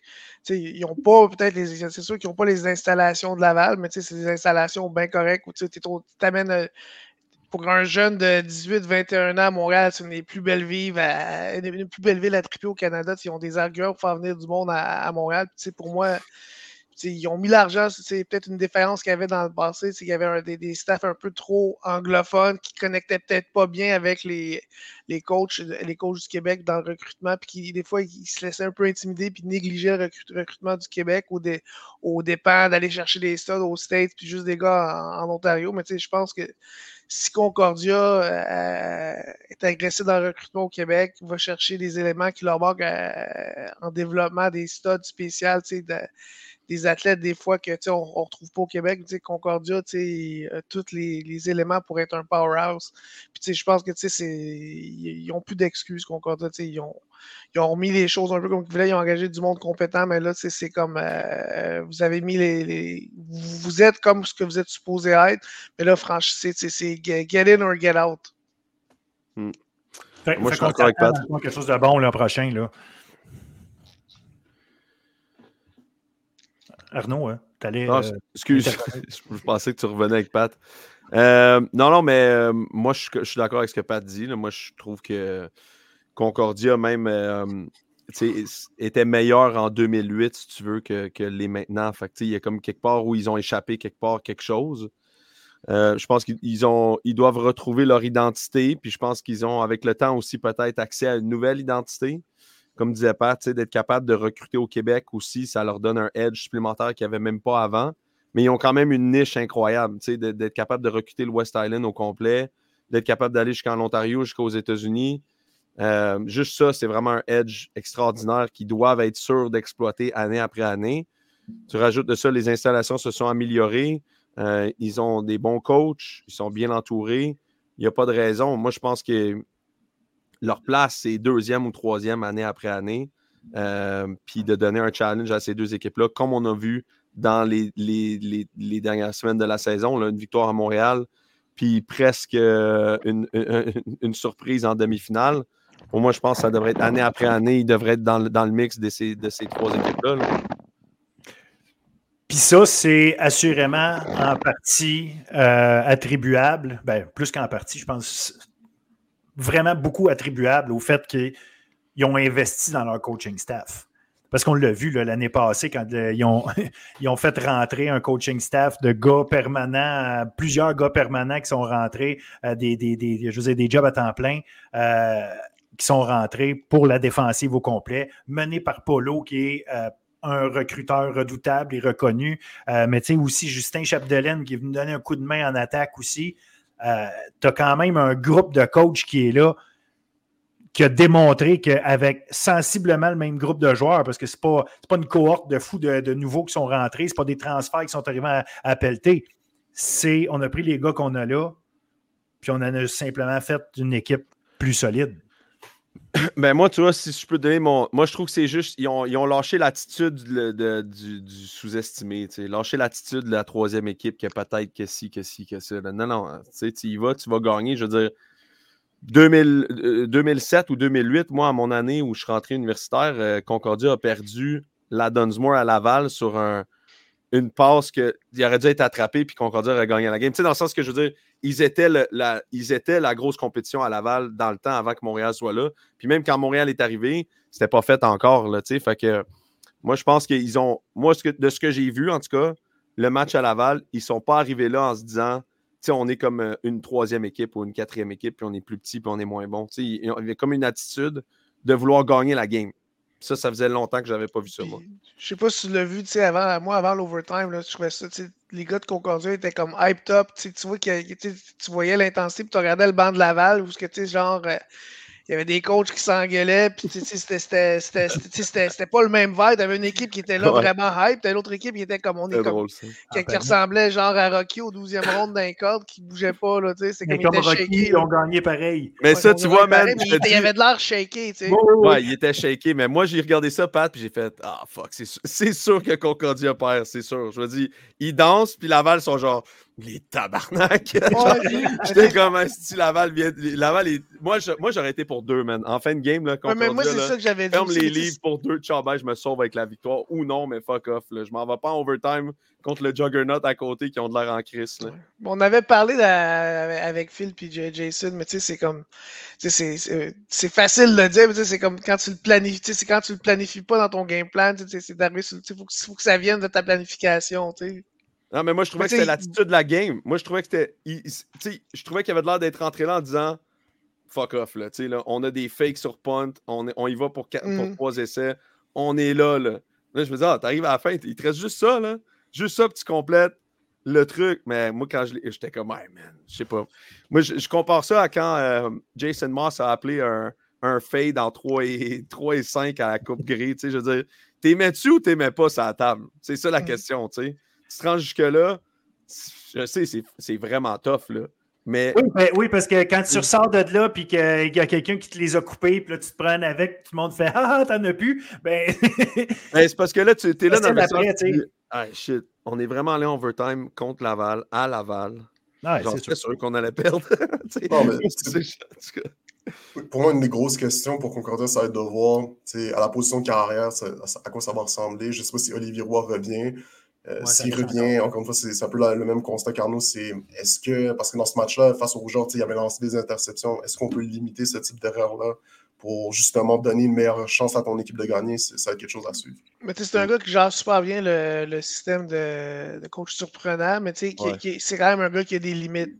à, sa, cinquième année, il va encore avoir les mêmes limites. Il va, il va t'amener ce qui t'amène. Il va, il va pas t'amener plus, il, va faire les bonnes choses, mais les, les, les, les, ballons loin, euh, overthrown, c'est un gars qui, tout, tout, au long de l'année, il y a eu des, balles, des ballons sur des longues passes qui étaient souvent comme pas à bonne place. c'est comme il va te prendre des bonnes décisions, il va, il va, il va rouler l'attaque, mais il, il, y a quand même ses, il a quand même ses limites, mais ça reste quand même un bon carrière qui exécute le système. Mais je pense que potentiellement pour pas chaud au prochain step, mais ça prend le, leur, carrière 2.0.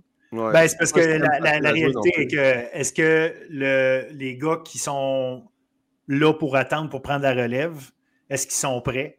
Où ils se disent euh, j'aimerais ça que Olivier Roy soit là une autre année, question que je les prépare encore plus. C'est peut-être ça aussi le feeling des coachs.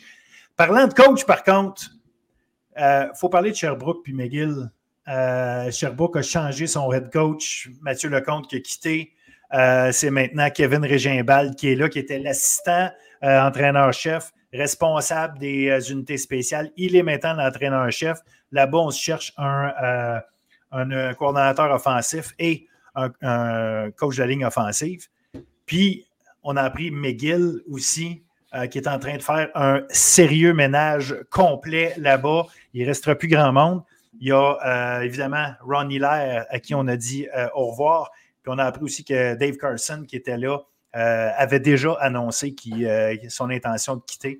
Et il a même soulevé le point du manque de soutien de l'administration pour, justifier sa décision où, euh, est-ce qu'il avait dit qu'il ne revenait pas no matter what.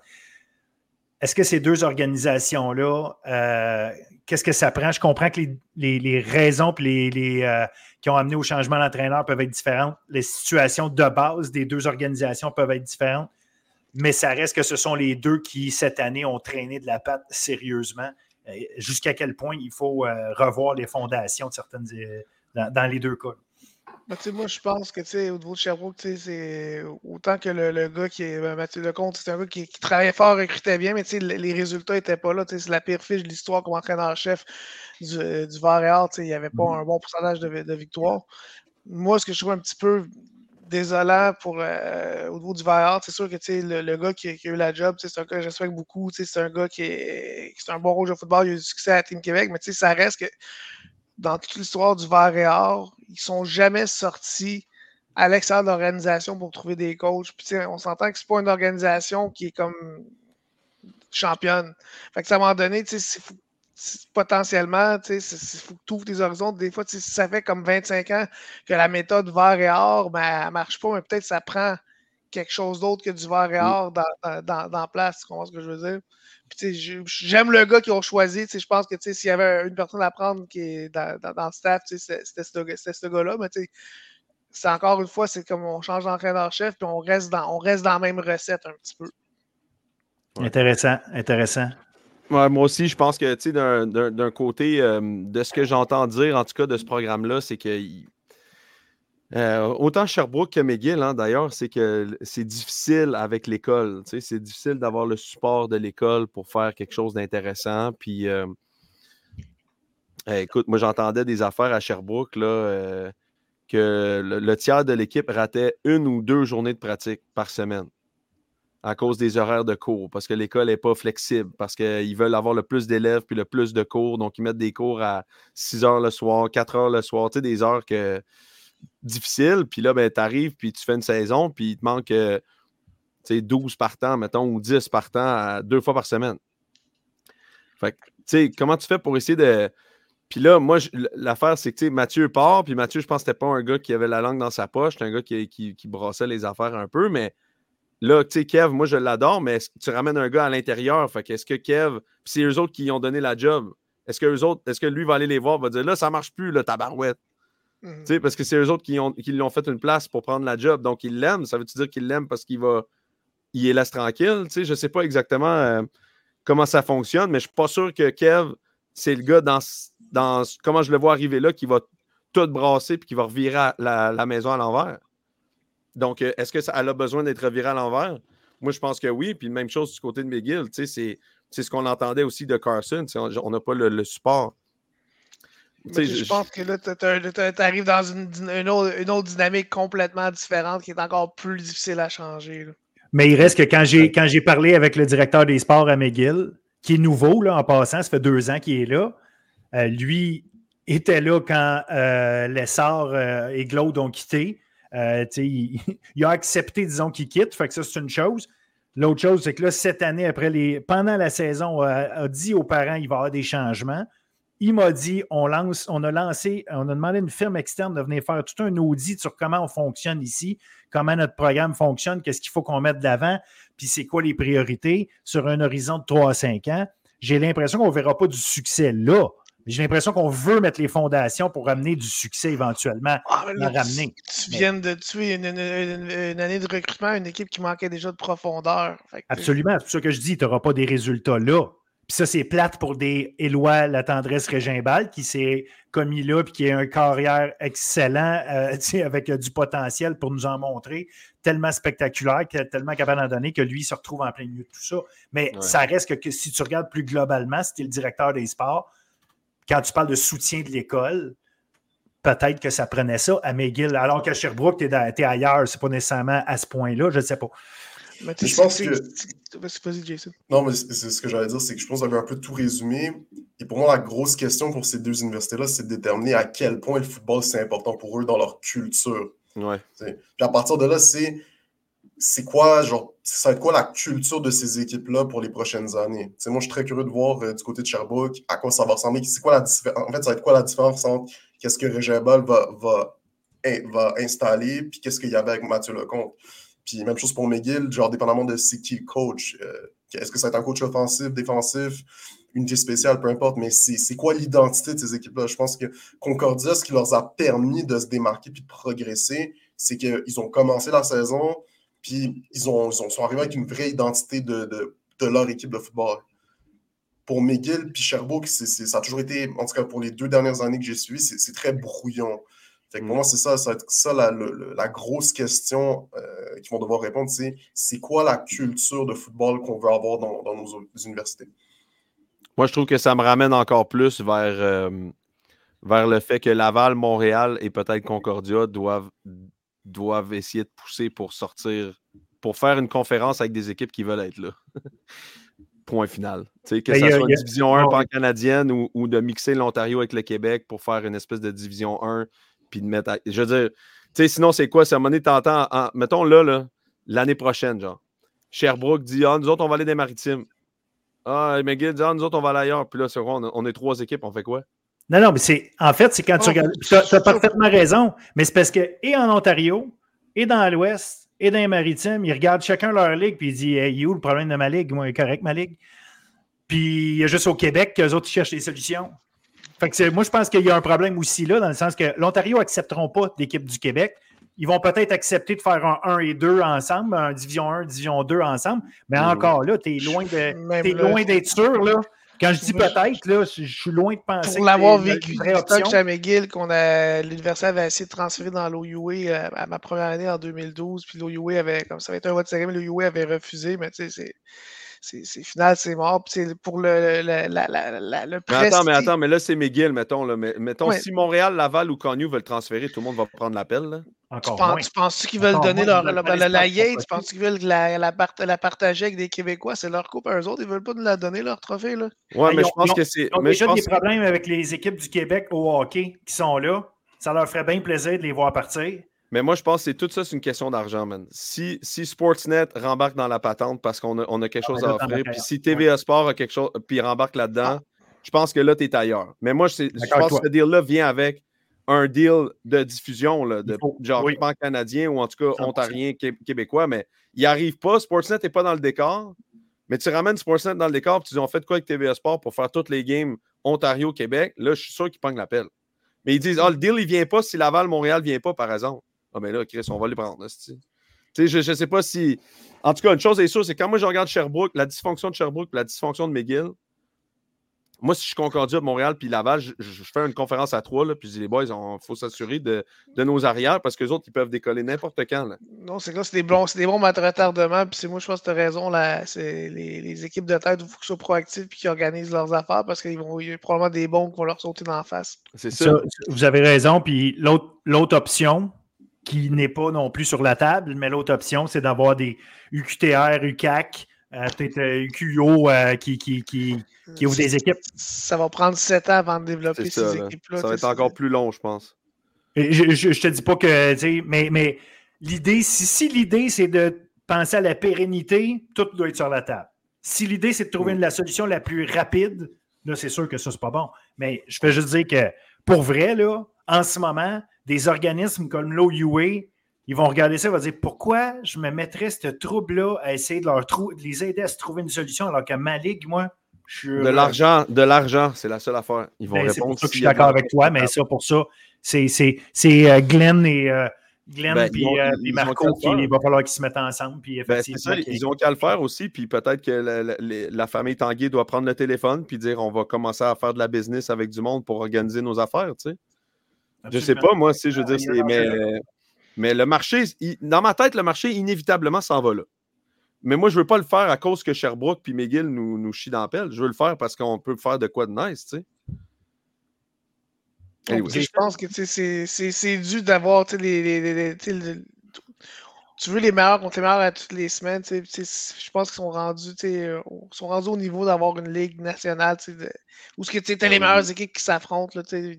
Si une ben équipe, il y a une D2, il y a une D2, il y aura une motion d'émotion, mais je pense qu'il y a deux calibres différents entre le Canada. Là. Exact. C'est sûr, Sportsnet rembarque dans le deal si on, on, arrive à faire une patente de même. Là. Jason, tu le vois-tu comme ça ou tu d'après toi, il y a d'autres. Euh, moi, les gars, il faut vraiment que je fly. Je peux-tu euh, juste vous dire bye? Hey, euh, bye et surtout un gros merci, Arnaud. merci beaucoup, mais il faut vraiment que je. Puis là, on m'appelle. Puis OK, bye. Attention à toi, go, go, go. Salut, salut. Un gros merci encore. on se reparle bientôt. Merci, merci Arnaud. C'était quoi ta question, Phil? Il n'y avait aucune question, non, c'est pas vrai. il euh, demandait si tu voyais ça comme moi puis Arnaud ou si tu avais. Oui, dans le sens où, où, tu voyais une autre, une autre option par rapport à tout ça, parce que euh, tu sais, la, la, discussion, puis même on l'a déjà eu, nous trois ensemble, euh, quelque part, sur la fragilité un peu de notre. Mais je vais, être, je vais être honnête, là, je ne suis, pas, suis pas la personne qui connaît le plus les logistiques de tout ça. Mais moi, de mon point de vue, c'est au bout d'un moment, McGill, Sherbrooke, qu'est-ce que vous avez à faire pour être compétitif. Ça se fait, c'est difficile, mais je peux comprendre que du côté de McGill, il y a toutes les restrictions académiques, mais les gens qui sont dans ces programmes-là vont devoir faire le choix de, de, faire des, compromis pour être capable de, vraiment avoir, de développer des programmes de football qui sont compétitifs dans les RSEQ. je pense que de, pour McGill, c'est pas important. Mais si c'est pas important, c'est oublié. Mais comme au bout d'un moment, il y a pas, pour moi, il n'y a pas de, shortcut pour devenir une bonne équipe de football. C'est soit tu veux faire les choses puis avoir les compromis pour aider tes étudiants athlètes à devenir la, meilleure version d'eux-mêmes, autant sur le, plan académique que sur le plan football, ou ben, tu, choisis ton, ton terrain. Mais je pense pas que il y a vraiment de, de solutions autres que va falloir qu'on trouve des compromis puis des manières d'ajuster les choses pour rendre l'environnement plus facile pour les joueurs pour, qu'ils se développent. Mais pour le problème, c'est que les compromis viennent au dépendant de l'avenir académique de certains jeunes. Mettons que tu, je te donne un exemple, tu, tu veux rentrer à, au HEC ou tu veux rentrer à des hôtels à McGill, mais tu sais, des hôtels, c'est 27,5, puis je te garantis que s'ils descendent pour t'aider, c'est pas par beaucoup pour l'avoir vécu. Tu sais, à, au HEC, c'est quoi? C'est 25,5, je pense? Je sais quand même. Puis ça, c'est comme ça dans tous les programmes. Fait que, à un moment donné, c'est comme. Moi, quand je travaillais à McGill, il y a plein de fois qu'on avait des gars qui voulaient venir, mais le programme, il se donne pas, il rentre juste en éducation de l'anglais chez vous, mais tu dis, ben, va rentrer en admin à l'autre place. C'est pas vrai que c'est comme je vais, je vais, pour moi, humainement, je peux pas convaincre un jeune étudiant en anglais quand il va être euh, ingénieur ou euh, actuaire. Tu comprends ce que je veux dire? Mais, mais c'est ça l'affaire aussi. Je pense que ça ouvre une conversation qui est, encore plus compliquée. C'est pour les jeunes étudiants athlètes qui sont au collégial, l'un des points d'emphase, ça doit être vraiment le, de comprendre que si tu veux jouer universitaire, tu es un étudiant athlète. Fait si tu veux aller dans tel ou tel programme, assure-toi de faire les choses pour maximiser ton développement académique pendant que tu es au collégial, pour que tu atteignes justement euh, les compétences pour être capable de rentrer dans le programme que tu veux. Si, je peux aller dans quatre, dans quatre programmes sur cinq, mettons que je suis un blue chip de football, là, puis il y a quatre programmes sur cinq qui me prennent sur. Je suis assez bon à l'école, je ne suis pas mauvais, j'ai des assez bonnes notes à l'école mais qu'à la fin, le seul, la seule place que ça se pourrait que je ne rentre pas, parce qu'à la fin, justement, j'ai 26,8 puis que j'ai pas mon, mon 27,5 puis qu'à cause de ça, ils ne veulent pas descendre. Parce que correct, j'irai jouer ailleurs, puis je vais avoir une bonne éducation quand même. Tu sais, je, je pas, ma vie n'est pas finie, puis je ne suis pas à McGill. Il y, a, des places où il y a des gens qui veulent aller à McGill dans quelque chose, mais le, Pat, il l'a amené souvent, ça. Ils sont pas assez nombreux, ceux qui tiennent à aller à McGill, mm-hmm. pour en faire une grosse équipe de football. C'est ça le point des, blue chips qui disent Moi, je veux aller à McGill, puis ça, c'est la première affaire. Il n'y en a pas assez. Il y en a, mais il n'y en a pas assez. Fait qu'à la fin, même si les kids se disent Il faut que je sois bon à l'école, which is fair, puis c'est même vrai, c'est pas juste fair, c'est vrai. Mais l'excellence qu'exige McGill, c'est un, un, un, élément de plus. Puis il y a des gars qui savent qu'ils vont avoir une très bonne éducation, un bac de haut calibre, puis ils vont en plus jouer dans des meilleures équipes. Fait ils, bon, c'est juste. Il faut que je fasse ça pour, aller, euh, pour aider McGill. Là. Ouais, ben non, mais c'est ça, mais à ce moment-là, ça va voir du côté de McGill, OK, comment on peut continuer d'exiger des, hauts standards académiques tout en invitant des gens, ben des, des, étudiants à s'adapter, puis avoir des ressources pour qu'ils soient capables de faire la transition euh, dans, dans, le programme auquel il veut aller. C'est des choses que. Ça peut peut-être partie des audits qu'ils vont faire, ça peut peut-être partie des solutions qui vont se faire mettre à la table par le comité. Puis après ça, rendu là, est-ce que l'université va vouloir ça? va être ouverte à ça, ça y appartient. Mais, tu sais, ils, ont, une volonté d'avoir un audit, mais tu sais, ça fait depuis comme le, milieu, le milieu des années, euh, ça fait, je pense, 2005, 2007, 2008 que, que, que ça, ça, descend, ça descend, ça descend. Puis, je pense que ça va être le quatrième entraîneur-chef qui va être passé par là. Puis le résultat est toujours le même. Je veux dire, ah, on a beau critiquer contre le monde. Le, le, le, gars qui s'en, le, gars qui s'en va, Ronald Hiller, pour ses, ses, qualités et ses défauts, c'est quand même un gars que je considère qui, qui, recrutait bien. Mais c'est un gars qui travaillait, il, allait recruter du monde, mais tu sais, à donné, tu être le meilleur recruteur, mais si tu n'as pas rien, que tu es menotté de, tous les tout bords, de côté, mais tu n'auras pas de succès dans, ce niveau-là. Puis tu sais, c'est c'est comme je te dis, c'est comme tu veux mettre Harvard contre Alabama semaine en semaine. C'est pas les mêmes, c'est pas la même réalité, c'est pas le même genre de, de population. Fait que, à un moment donné, c'est comme c'est pas nécessairement juste pour ces jeunes-là d'être mis dans, dans, cette situation-là non plus. Là. Ben, écoute, l'idée, l'idée c'est que actuellement, puis moi, je suis obligé de le prendre pour ce que c'est aujourd'hui, nonobstant ce qui s'est passé avant, c'est de se dire S'ils veulent lancer un Audi, c'est pas juste Daniel Méthode, le directeur des sports, qui lance ça, puis que le reste de, l'université ne le sait pas. Là. Il est supporté dans sa démarche. Fait que si l'université le supporte dans sa démarche, parce qu'ils sont prêts à entendre les propositions. Après ça, s'ils sont prêts à entendre les propositions, qu'est-ce qu'ils sont prêts à faire? On verra. Puis suite à ça, on verra bien s'il va y avoir quelque chose. Puis c'est sûr que l'université n'est pas obligée de tout faire, qu'est-ce qu'ils vont se faire euh, suggérer. Mais la réalité, c'est que un, ça part de là. Il faut voir ce que ça va donner. Puis suite à ça, tu l'as dit, Harvard arrêtera jamais d'être Harvard pour pouvoir devenir Alabama. Ça les intéressera jamais. Pour, pour avoir travaillé là-bas, euh, tu as des gens tu sais, que leur identité McGill est, primordiale. Avec raison. Puis ils veulent pas de gens qui sont pas McGill là non plus. Tu comprends ce que je veux dire? Non, c'est juste. Ils veulent que ça reste McGill. Ils veulent pas que McGill devienne Laval. Ils veulent que. Parce que ils donnent de l'argent, l'alumni donne de l'argent à McGill parce que McGill est McGill. C'est l'héritage, c'est la tradition, puis c'est comme ça que c'est. Mais les autres, ils ne veulent pas que McGill devienne. C'est quoi leur avantage que McGill devienne euh, Concordia? Ben, ils n'ont aucun avantage, mais comme je dis, l'idée parmi toutes les choses qui sont sur la table. Je donne un exemple juste de même. Eux autres, là, notamment, ils partagent leur, leur, stade de football avec les Alouettes. OK?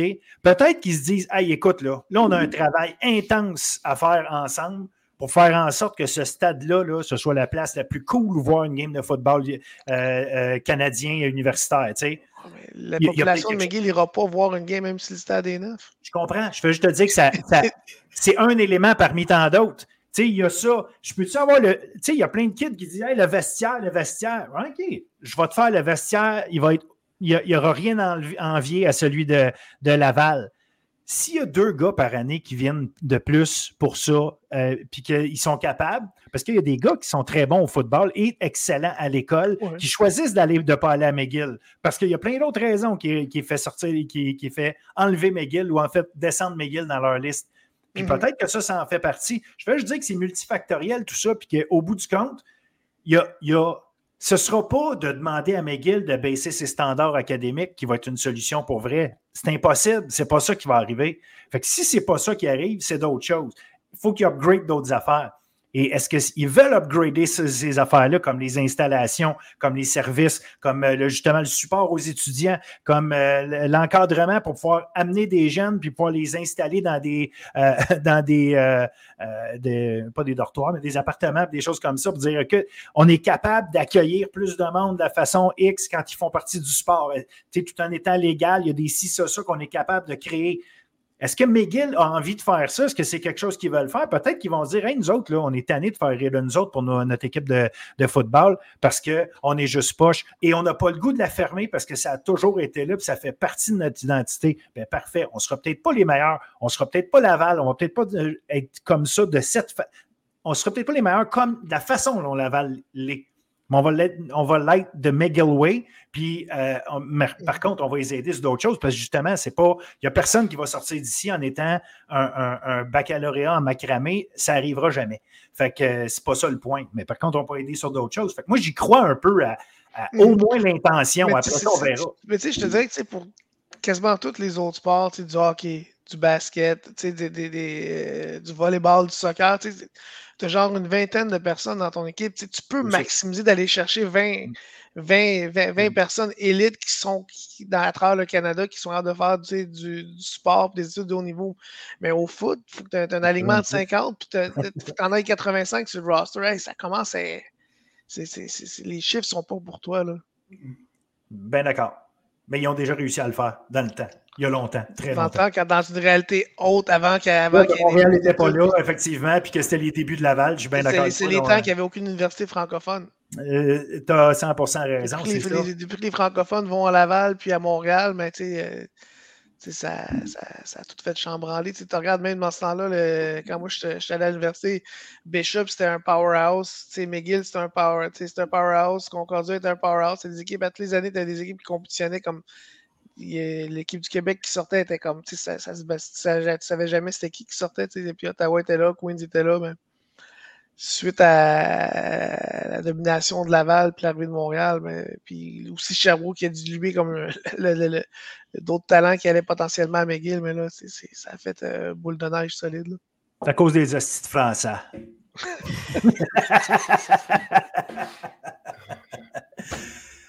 ben écoute, euh, je pense que ça donne ça pareil. Y a-tu euh, un, pas un sujet, ben peut-être un sujet ou quoi que ce soit, ou quelque chose dont il faut parler pour finir cette saison-là? Y a-t-il un mot euh, qui, résume la saison? Puis qu'est-ce qu'on peut entrevoir pour la ben, saison prochaine? Defense Win Championship.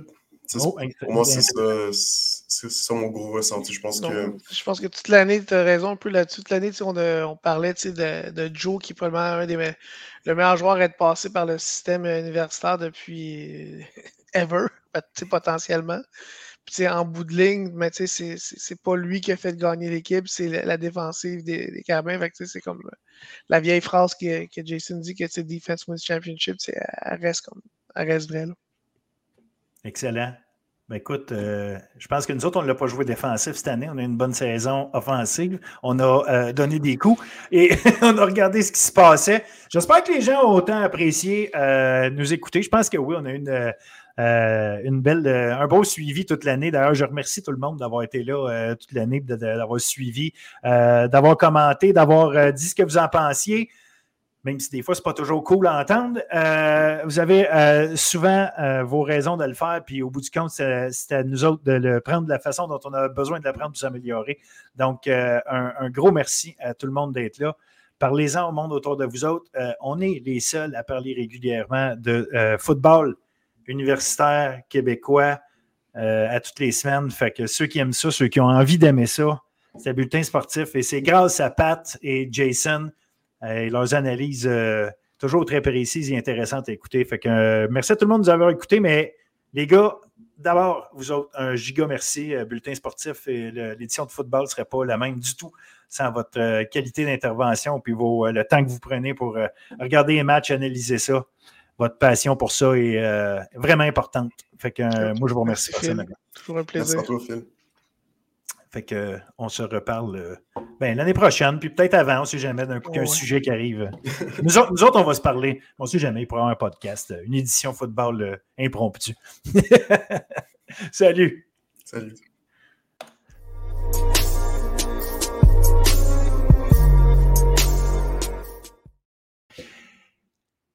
Cette semaine, euh, en fait, je fais un spécial. L'année passée, je faisais tout le temps des entrevues de la semaine. Cette année, à date, il n'avait pas eu. Mais je veux finir la saison euh, euh, de, l'édition football du podcast Bulletin sportif en force. Euh, je voulais recevoir un champion, puis on en reçoit tout un. Euh, Saint-Cyr est avec nous. En fait, Kalen Smith Saint-Cyr, je sais que tout le monde t'appelle Kalen Saint-Cyr, mais un, salut, comment ça va? ça va très bien, toi? Très bien, merci je reviens là-dessus. Euh, est-ce qu'il faut dire Kalen Smith Saint-Cyr ou euh, Kalen Saint-Cyr, c'est juste parce que le monde a voulu raccourcir ça malgré toi? Comment tu. Euh, Disons que dans mon passeport, il y a le Smith. C'est vraiment c'est mon, mon middle name. J'ai mon nom de famille Saint-Cyr officiel à cause de ma mère, ma mère Véronique Saint-Cyr. C'est elle qui m'a élevé, mais en même temps, elle voulait quand même donner, donner le nom de famille à mon père, Smith, surtout que disons qu'à ce temps-ci, dans ma, dans ma carrière, euh, c'est quand même utile d'avoir euh, des gènes de, de Irvin Smith. Ben, exact, on a vu ça. Euh, puis, tu sais, je pense qu'il y avait un élément important justement à la Coupe Vanier du fait que les gens, même au niveau médiatique, en ont parlé. Hey, Irv Smith, Irv Smith est là. je pense que ça a amené un petit hype de plus, ça a amené un petit quelque chose. Ceci dit, au-delà de la présence de quelqu'un qui a, qui a, marqué le foot au Québec, il y avait vous autres sur le terrain, maintenant c'est à ton tour, à quelque part, à ta manière de marquer le, football au Québec. Parle-moi de ça, cette magnifique saison, puis surtout, euh, je suis content d'avoir un gars de la défense parce que on a énormément parlé de Jonathan euh, Sénécal et avec raison, c'est un grand, grand joueur de foot. Mais quelle grande défense vous étiez cette saison. Et je pense sincèrement, euh, ben évidemment, je pense que c'est une évidence que tu étais un des, un des piliers, il y en avait plusieurs, tu étais un des piliers de ça. Comment vous avez vécu ça? C'est quoi la différence de ce que vous étiez cette année, admettons, par rapport aux deux dernières années? Euh, c'est quoi ça? Parle-moi de ça, de l'interne, de, de c'est quoi cette défense des Carabins de l'Université de Montréal. Ben, c'est sûr que je vais débuter en levant mon chapeau à Jonathan Sénécal. on parle beaucoup de lui, puis à plusieurs, plusieurs occasions, il y a vraiment une note back, puis tout ça. Fait que c'est un joueur tellement talentueux. Mais je pense qu'à la défensive, tu sais, on l'a toujours dit, c'est, c'est, c'est une phrase qui est connue partout dans le football, defense win championship.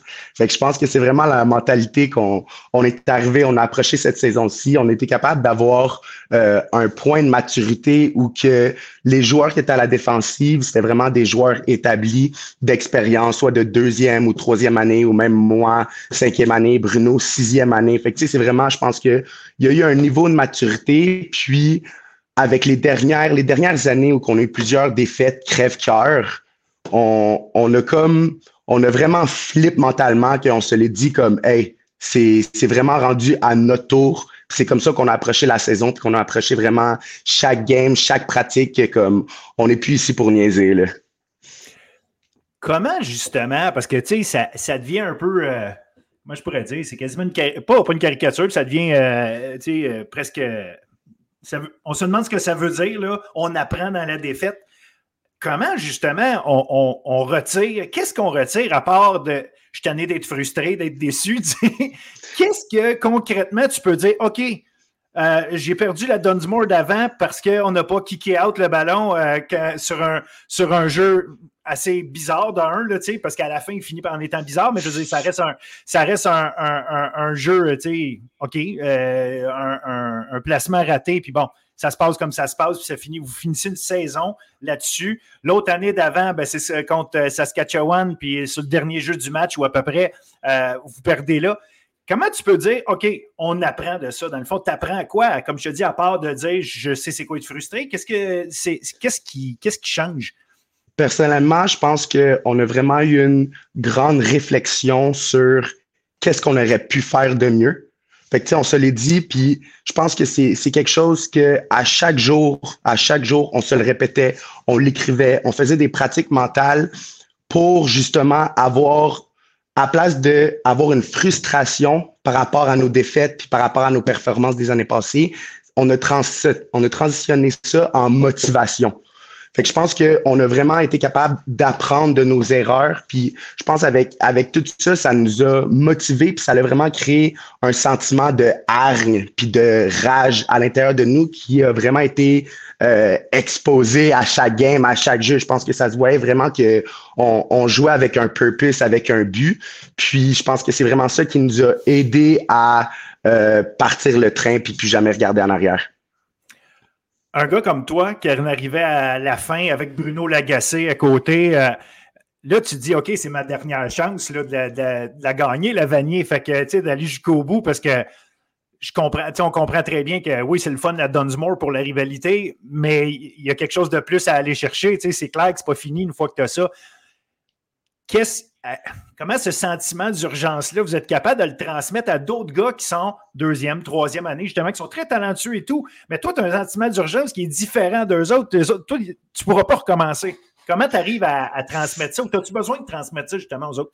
Je pense que justement la façon qu'on a approché euh, la période d'éliminatoire, les séries éliminatoires, était complètement euh, différente des autres. Nous, on se l'est dit, dès que la saison régulière a fini, hey, oui, on a fini premier, mais it's in the past. Ça n'a rien fait. Ça n'a rien fait. je pense que le fait que euh, on ait perdu l'année passée, on avait le sentiment qu'on n'avait vraiment rien prouvé. On n'avait absolument rien, rien, rien prouvé à personne. Quand on est rentré en série éliminatoire, on se le dit, hey, on a quatre étapes quatre chapitres, on y va une étape à la fois. Puis je pense que, euh, comme tu le dis, on, c'est comme s'il y avait une tic-tac, tic-tac, ça, notre temps est compté, surtout pour moi puis Bruno, que ça fait tellement longtemps qu'on, qu'on joue ensemble. Puis je pense que c'est pas un sentiment d'urgence qu'on a, euh, qu'on a établi dans l'équipe. Je pense que c'était vraiment une question euh, mutuelle. Je pense que les gars, les gars réalisaient l'enjeu qui était présent pour les vétérans comme moi puis Bruno. Puis oui, c'est sûr que ça trotte dans notre tête à cause qu'on se dit, hey, c'est vraiment notre dernière, dernière chance, c'est notre dernière ride avec les Carabins. Puis je pense que tous les joueurs, défense, offense, special team, les 100 joueurs qui pratiquent à chaque jour, je pense qu'ils ont eu le même sentiment que nous, on vivait je pense que les gars ont vraiment joué, puis se sont appliqués, puis se sont donnés comme si eux-mêmes, c'était leur dernière ride avec eux. Fait que je pense que, surtout, surtout pour moi puis Bruno, que c'est vraiment les dernières, les derniers moments avec les Carabins on en a juste profité au maximum, puis on a vraiment vu dans la réaction des gars, puis dans l'implication des gars qu'il y avait le même sentiment que nous, qu'il n'y a plus, il y a plus de lendemain. On joue, on joue vraiment comme si c'était tout le monde notre dernière game, puis je pense que ça s'est quand même prouvé dans, dans notre euh, conquête de la vanille. Il y a euh, plusieurs personnes, dont les gars qui font le podcast avec moi, qui ont euh, dit le MVP des, de cette année c'est Denis Touchette ou le Denis Touchette gagne ou euh, comment. Est-ce que Denis Touchette est arrivé à quelque chose de différent cette année ou euh, qu'est-ce qui a ajusté? bref, y a-t-il besoin même d'ajuster des choses? Qu'est-ce qui fait que Denis Touchette, il, est, euh, il trouve le moyen de faire en sorte que, euh, à quelque part, les gens le voient comme OK, il a même transcendé ça. C'est rare qu'un un, DC, le monde va dire Hey, parce qu'il avait du talent pas à peu près dans votre équipe. Mais le monde, quand même, va dire Non, non, ce que lui a fait, c'est malade. Qu'est-ce qu'il a fait? Qu'est-ce que vous faisiez, vous autres, dans votre défense, qui, qui, qui, qui, rendait ça si spécial et qui fait que, OK, il faut lever son chapeau à Denis Touchette vraiment? C'est quelque chose de. C'est presque même pas concret. On a vu que son approche par rapport à la saison était complètement différente. C'est pas nécessairement par rapport au jeu, par rapport au tactique, par rapport au play calling. Je pense que c'est vraiment comment il a attaqué la saison, puis on a été capable de voir à quel point il était impliqué, qu'il nous aimait, puis qu'il était prêt à tout faire pour nous. Tu sais, à plusieurs occasions dans les meetings, il devenait émotif, puis c'est là qu'on a vraiment réalisé que, hey, il veut autant que nous gagner ça. je pense que c'est vraiment, c'est vraiment par rapport à ça, parce que on va se le dire, Denis c'est un des meilleurs DC ever. Puis je pense qu'il l'a prouvé. Il l'a prouvé cette année que c'est vraiment dans l'histoire le meilleur ou dans les meilleurs euh, DC. je pense que c'est vraiment ça qui nous a, qui nous a naturellement donné le goût de sauter à pieds joints là-dedans. On, on était dans un projet que on, on n'était pas trop sûr à cause qu'il nous l'a dit dès le début de la saison. On va faire quelque chose cette année que personne d'autre va être capable de faire. Puis ça va être difficile. Ça va être difficile. Il va y avoir des hauts, des bas. Puis nous, il nous a, il nous a approché la saison en disant on va avoir deux défensives complètement séparées en étant unis. On s'entend que dans, dans le football canadien ou même en général, souvent les défensives vont jouer une 30. 3 D-line, 4 linebackers. Ou vice-versa, il y a d'autres équipes qui vont faire une 40. Fait 4 D-line, 3 linebackers. Nous, Denis est arrivé puis il nous a dit vraiment straight to the face, hey, on va faire les deux. Souvent, les équipes vont faire euh, trois, deuxième et long, on va mettre une 30 plus de linebacker, tout ça. Denis a dit, ah, ah, c'est nous qui va dicter qu'est-ce qu'on va faire à la place de vice-versa? Parce que souvent, les défensifs vont faire, ah, on va s'ajuster à l'offense. Qu'est-ce qu'ils font? Nous, on va s'ajuster. Denis a dit, ah, ah c'est, c'est nous les big dogs. C'est nous qui va décider. Fait qu'on soit en, qu'on soit en deuxième et long, amène une 40. Qu'on soit en deux et une, amène une 30. Fait que je pense que c'est vraiment sa mentalité qui nous a dit, hey, c'est nous qui décide, c'est nous qui va dicter le jeu, puis c'est nous qui va faire les jeux, justement. Puis je pense que avec, avec cette mentalité-là, puis cette perspective-là, tout le monde était, tout le monde était bouche bée, mais inspiré par tout ça je trouve ça le fun. J'ai entendu, puis euh, moi, je ne suis pas un expert de XEO. Euh, quand on me les explique, je les comprends, mais ce n'est pas moi qui pourrais euh, monter un, playbook.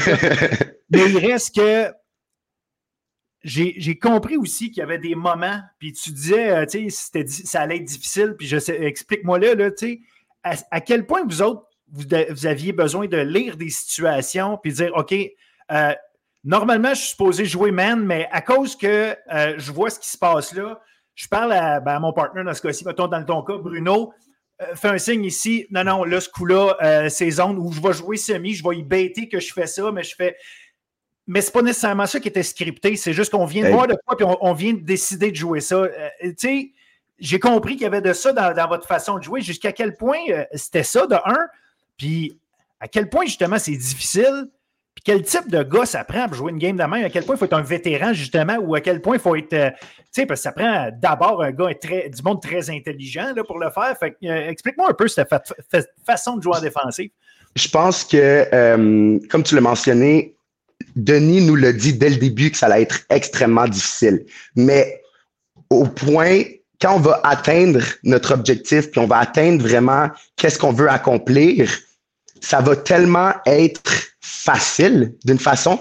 Pour se rendre là, ça va être difficile, mais quand on va être capable de vraiment être euh, apte à coller nos propres affaires, parce que Denis nous l'a dit, oui, ça va être difficile, oui, tout ça, mais lorsqu'on va avoir atteint ce point-là, il nous donne carte blanche. Fait que, tu sais, c'est, quasiment, c'est quasiment jamais arrivé ou c'est extrêmement rare qu'il y, a un, y a un coach défensif qui colle un jeu, il nous donne une, une base de jeu, après, rendu sur le jeu, on parle à ci, on parle à ça, OK, on va faire ci, on va faire ça. Même chose pour exemple, les, les stuns des linebackers, les, les stuns des D-line, les blitz des linebackers, puis même les coverages pour les demi-défensifs.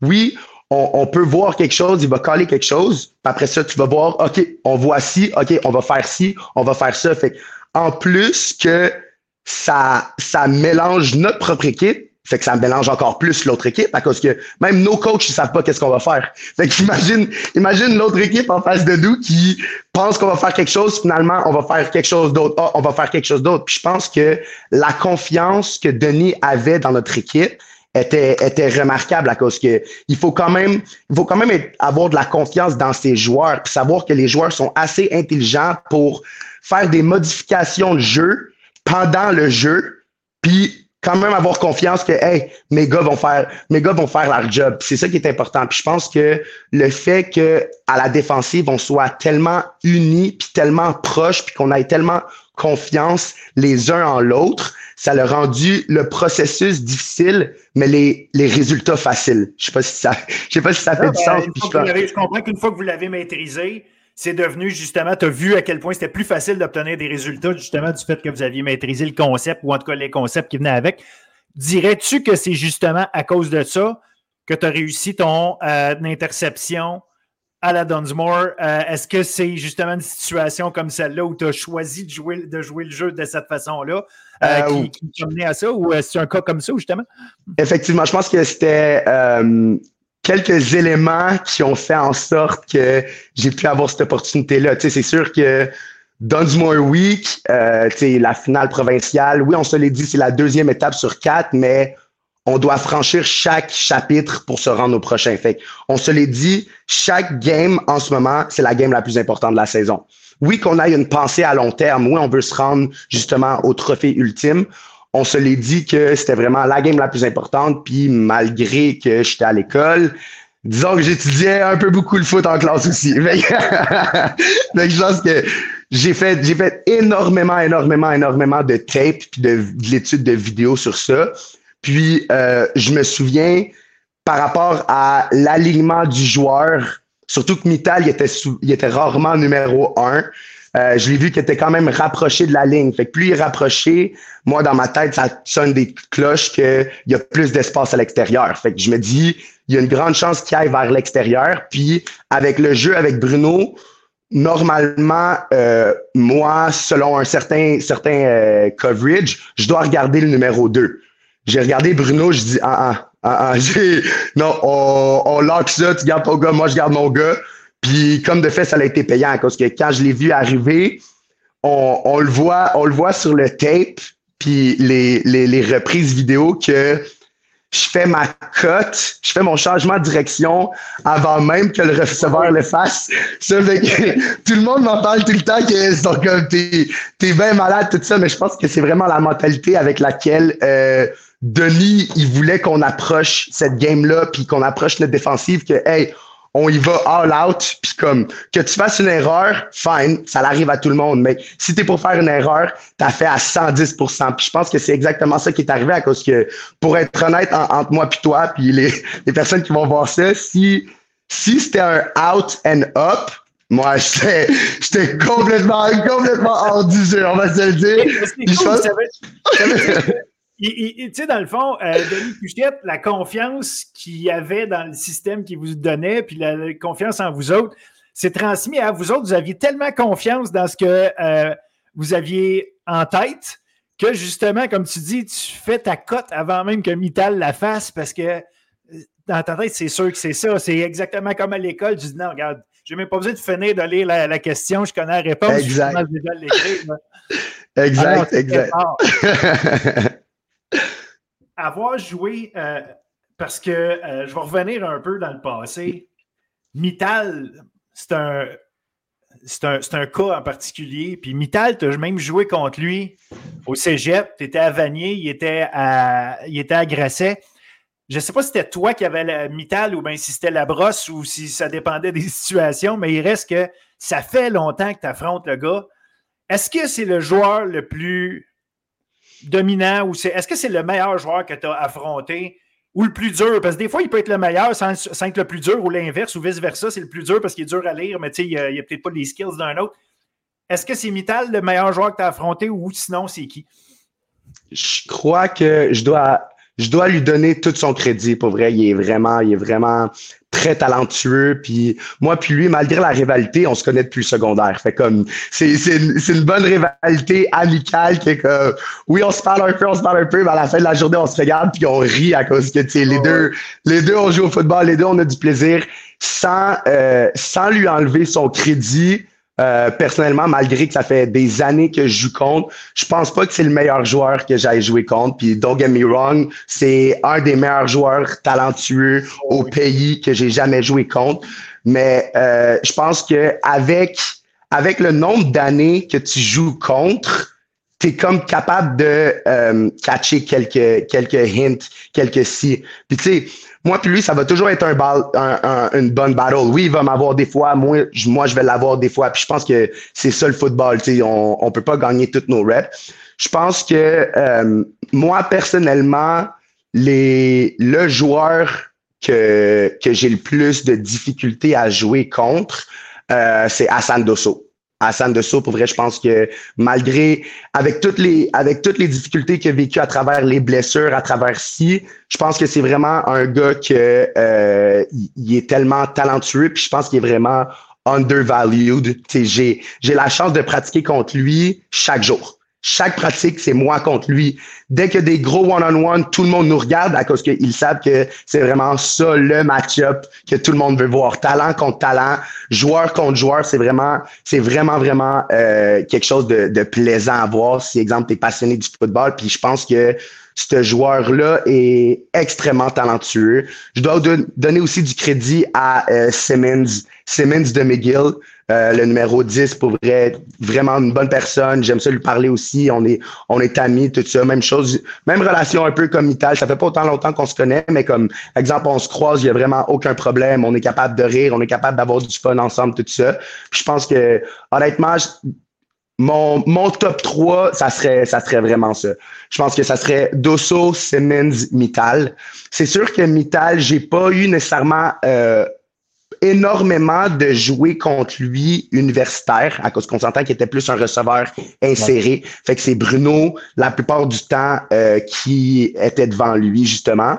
Mais je pense que les, les, euh, les peu de fois ou les, quelques fois que j'ai été contre lui, oui, il m'a eu à quelques occasions, puis j'ai pas peur, j'ai pas peur de le dire. On s'entend que n'importe quel joueur doit admettre, mais je pense que euh, je pense que personnellement, par rapport en, en étant un euh, demi-coin corner, receveur éloigné numéro un, je mettrais Dosso. C'est juste que c'est normal à cause que Mittal, c'est un receveur inséré. Fait que c'est normal que quand il était à l'extérieur, comme de comme un receveur éloigné, il soit pas nécessairement dans son élément. Fait que je pense que c'est plus pour ça que je suis euh, je vais plus pencher vers Dosso à cause que lui a plus d'expérience à cette position-là comparé à Mittal.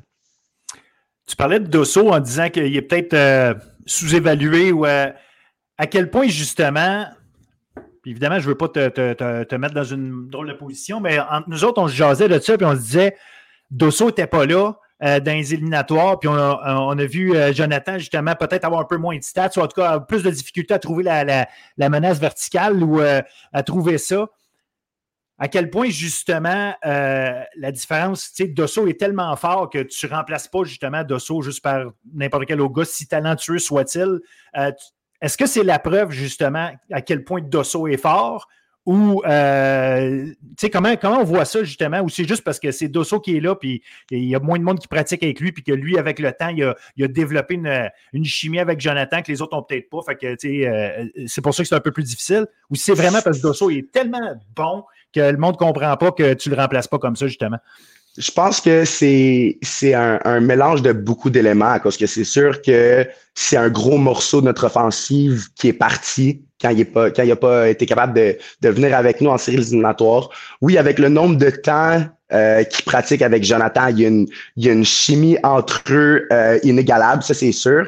Mais je pense que la mentalité qu'on a chez les Carabins de l'Université de Montréal, c'est next man up. Je pense que du côté des receveurs, il y avait tellement une immense compétition du début à la fin. Puis on va se le dire, à chaque, à chaque semaine, il y avait des nouveaux joueurs. À chaque semaine, il y avait des rotations. Je pense que ça prouve quand même que euh, on a été capable de se rendre où qu'on voulait sans ce morceau-là. Puis je pense que tout le monde a été capable de s'adapter à cette difficulté-là ou à cette grosse perte-là. Je pense que euh, même si ça nous a ça nous, ça nous a coûté cher puis ça a été difficile, je pense que les, les joueurs qui ont été capables de step up ont absolument bien fait leur job. je pense qu'on on donne un crédit justement aux, aux 100 joueurs qui pratiquent day in day out dans les meetings et dans les pratiques avec nous.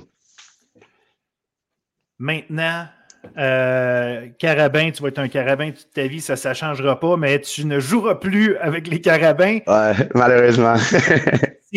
c'est qui là, dans les jeunes là, qui dit OK, regarde, euh, euh, c'est le prochain là, qui, qui va. Ben, le prochain.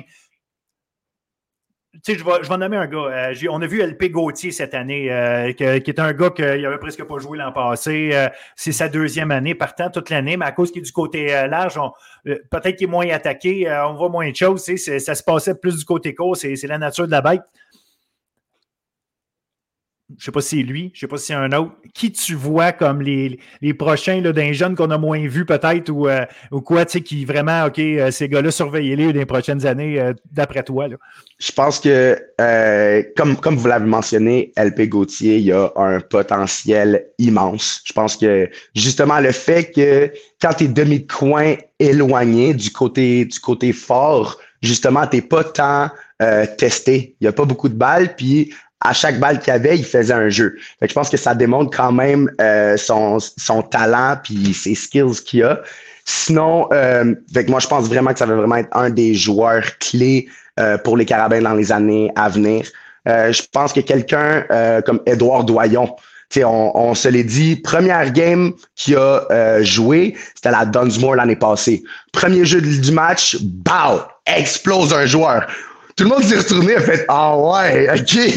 Edouard, il est comme ça. Puis je pense que quand il est revenu sur le banc, même Denis était était bouche bée puis il était comme waouh voir voir que je t'ai pas essayé avant puis je pense que c'est vraiment c'est vraiment quelque chose que par rapport à lui ça a vraiment été difficile sur son sur son parcours à cause que je pense que tout le monde passe par là de pas jouer beaucoup au début puis tout le monde essaie d'avoir des opportunités il y a des hauts il y a des bas tout ça puis je pense qu'il a, il a vraiment prouvé euh, Edouard que ça va vraiment être un des euh, maraudeurs, je pense que c'est ça, safety, maraudeur, euh, les plus dominants au, Québec puis au pays, à cause que je pense qu'il est tellement, il est tellement talentueux.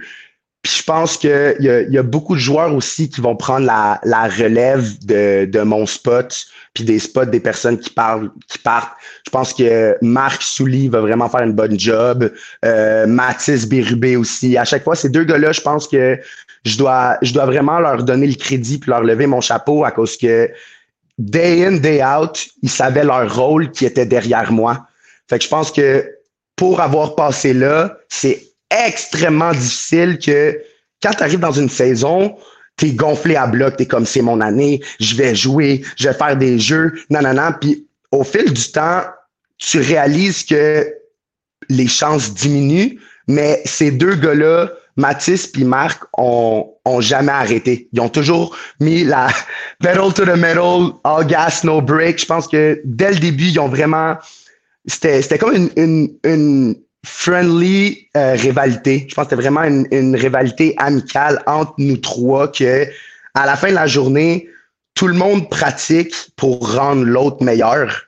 Fait que je pense que c'est vraiment cette mentalité-là qu'on a eu partout dans l'équipe. je pense que euh, ces, ces deux gars-là, les, les games que moi j'ai été blessé ou les games où que euh, on gagnait par beaucoup, fait que les coachs ils me sortaient, ces deux gars-là ont été capables de step up au moment qu'il fallait je pense que ça, ça démontre vraiment de pas abandonner no matter what, même si c'est pas même si c'est pas facile, même s'il y a des hauts, il y a des bas, il y a beaucoup d'enjeux puis des défis qu'on doit faire face à cause que tu n'as pas nécessairement tout le temps du terrain, autant de terrain de jeu que tu veux. Je pense que ça l'a montré que les deux ont fait des jeux à chaque fois qu'ils ont eu l'opportunité de me remplacer. Je pense que c'est, c'est une équipe où qu'on doit mettre notre ego de côté pour le bien-être de l'équipe. Je pense que ces deux, ces deux gars-là ont absolument prouvé le parfait exemple de tu prends ton rôle à fond, à cœur, puis quand ta chance arrive, ah, là, t'en manques pas. C'est exactement ça qu'ils ont fait euh, tout le long de l'année. Fait qu'encore une fois, je dois leur, euh, dois leur lever mon chapeau. Euh, ben, on va surveiller ces gars-là, c'est sûr et certain. Je voulais te poser une question qui est un peu champ gauche. ben, champ gauche, ça reste, ça reste que je vais te parler de foot pareil, mais Qu'est-ce qui est plus euh, difficile à aller jouer? Euh, le PEPS, euh, avec la foule, puis le, gros, la, grosse foule justement très partisane? Est-ce que c'est Sherbrooke avec les, le gazon puis le, turf en même temps? Est-ce que c'est McGill où malheureusement il n'y a pas beaucoup de monde par rapport à grosseur? c'est un stade magnifique, mais tu regardes ça, même s'il y avait relativement beaucoup de monde, euh, il peut y avoir 2-3 000 personnes, ça a l'air comme s'il n'y avait personne. Euh, qu'est-ce qui est le plus tough? Ou, je vais, je vais mettre évidemment Concordia aussi euh, là-dedans. C'est quoi le terrain que tu trouvais? Puis, puis je ne te parle pas de l'équipe, évidemment, c'est sûr que tu as eu plus de rivalité avec Laval. Mais je parle juste de terrain où tu dis, je suis le moins à l'aise à aller jouer. T'en avais-tu un? Je pense que euh, malheureusement, moi, j'ai pas joué à Sherbrooke euh, cette année. La game, la game où on est allé à Sherbrooke, euh, j'avais eu une commotion cérébrale, fait que j'avais décidé, ben, en équipe, on avait décidé de pas me faire jouer. Mais si je me rappelle à l'année passée, sur le gazon, surtout comme sans rien leur enlever, la qualité du gazon est pas est pas top notch, disons. Surtout que il y a une moitié de end zone qui est en semi-turf de mini-pot qui glisse. Fait que déjà là, c'est hyper dangereux. Moi, personnellement, euh, j'adore jouer à Québec. Ah, c'est, ça me prime. C'est quelque chose qui m'allume, c'est quelque chose qui m'inspire de justement pouvoir jouer devant 25 000 fans qui t'insultent et qui sont contre toi. Ah, amenez, amenez-en, remplissez-le le stade, remplissez-le le stade. Puis je pense que par rapport, par rapport au bruit, au contraire, c'est quelque chose que nous, on embrace. On joue au Sepsum, qui est de loin le, le stade le plus bruyant euh, au pays, on va se le dire. Puis je pense que malgré qu'on soit quasiment 20 000 de moins que Québec, on, notre foule est tellement bruyante, puis comment les installations sont faites, c'est tellement écho. Surtout que à la défensive, nous, on veut du bruit. Je pense à le prouver contre Québec, c'était offside, après offside, après offside, qui s'entendait même pas. Puis je pense que moi, sur le terrain, le monde qui me voit jouer, je veux l'énergie du crowd, le continuer à crier, continuer à crier. Puis je pense que c'est quelque chose que nous inspire puis nous donne encore plus d'énergie à aller à, à, fond, à 110% Fait que je pense que à Québec, malgré qu'ils sont beaucoup, souvent c'est l'offensive qui est contre nous. Donc, c'est sûr que le bruit est moins, est moins fort quand c'est nous qui est à, c'est nous qui est à la défensive. Mais je pense que côté, côté jeu puis côté, euh, comment dire, confort, je pense que Sherbrooke, euh, c'est de loin qu'est-ce que j'aime le moins jouer. Maintenant, what's next pour toi? Euh, est-ce que, parce que là, je revérifiais mes affaires. J'ai dit, ben écoutons, il n'a pas, été a pas été repêché l'année passée euh, dans le CFL. C'était une décision de ne pas te rendre disponible ou c'était un choix que les, euh, les équipes ont, mal fait de ne pas, de pas te prendre? Euh, comment c'est arrivé de un? Puis cette année, est-ce que tu peux retourner au, au repêchage ou tu es joueur autonome? Comment ça fonctionne tout ça? Dans le fond, euh, l'année passée, quand c'était euh, la date pour euh, la décision si je déclarais ou non pour le repêchage, dans le fond, j'ai consulté ma famille, mes parents, mes entraîneurs, tout ça.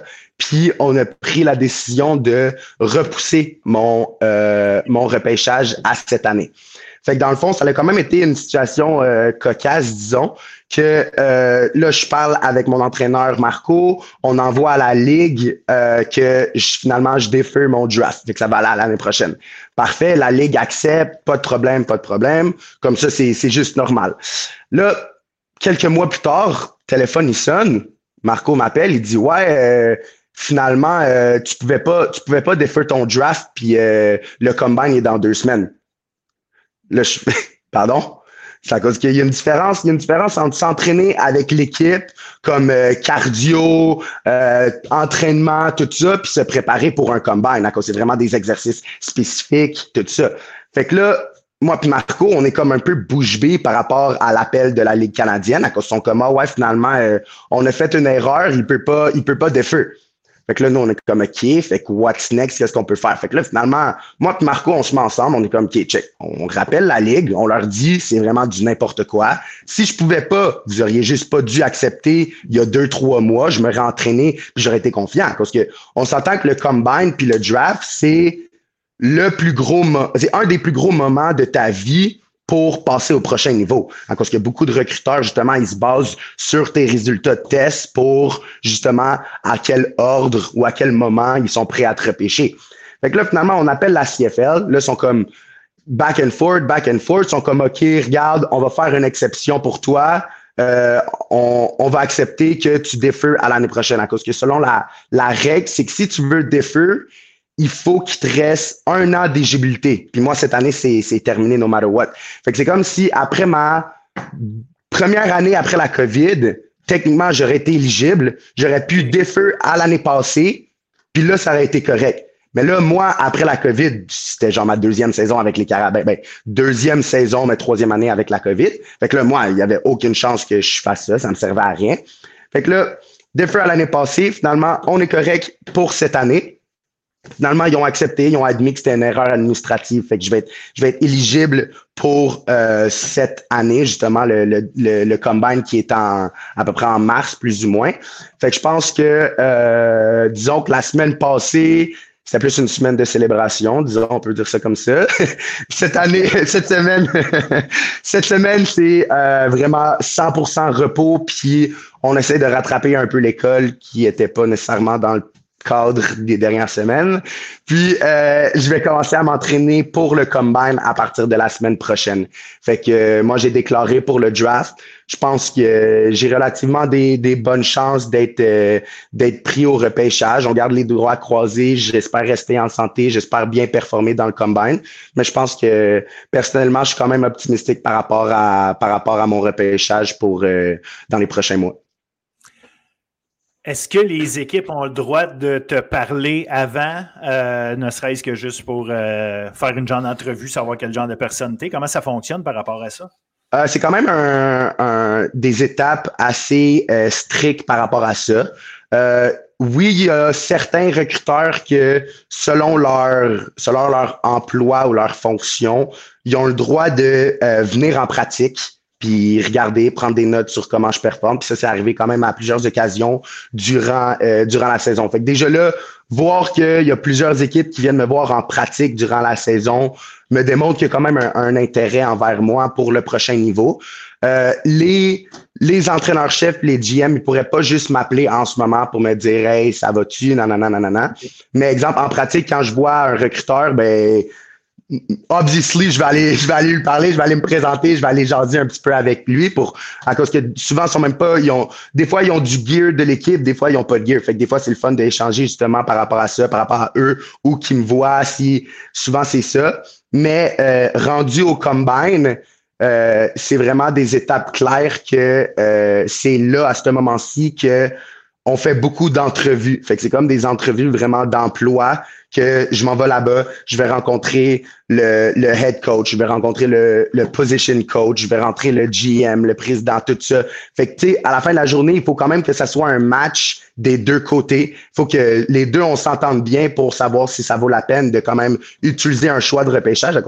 On, va se le dire, dans la CFL, il n'y a, pas, a pas beaucoup de rounds, il n'y a pas beaucoup de choix, il n'y a pas beaucoup d'équipes. Fait qu'il faut, ah, il faut vraiment que ça soit un bon match. Fait que ça va être rendu euh, dans la semaine du combine, à cause le combine, c'est environ cinq jours. Fait que durant là, durant ci, il y a vraiment une période d'entrevue. Fait que pour moi, je vais, je vais autant me préparer euh, physiquement pour les tests que euh, me préparer à euh, connaître le nom des, le nom des head coach, le nom des coachs, le nom des DG pour justement avoir avoir cette certitude là que j'ai fait mes devoirs de mon côté pour leur prouver que hey, je veux aller au prochain niveau puis je suis vraiment prêt à aller all in tu parlais de faire ses devoirs. Comment on fait ses devoirs d'école dans tout ça? Tu parlais justement, bon, euh, te préparer euh, pour euh, tes éliminatoires, te préparer pour la vanier, fêter la vanier, après ça, te préparer pour tout ce qui va avec.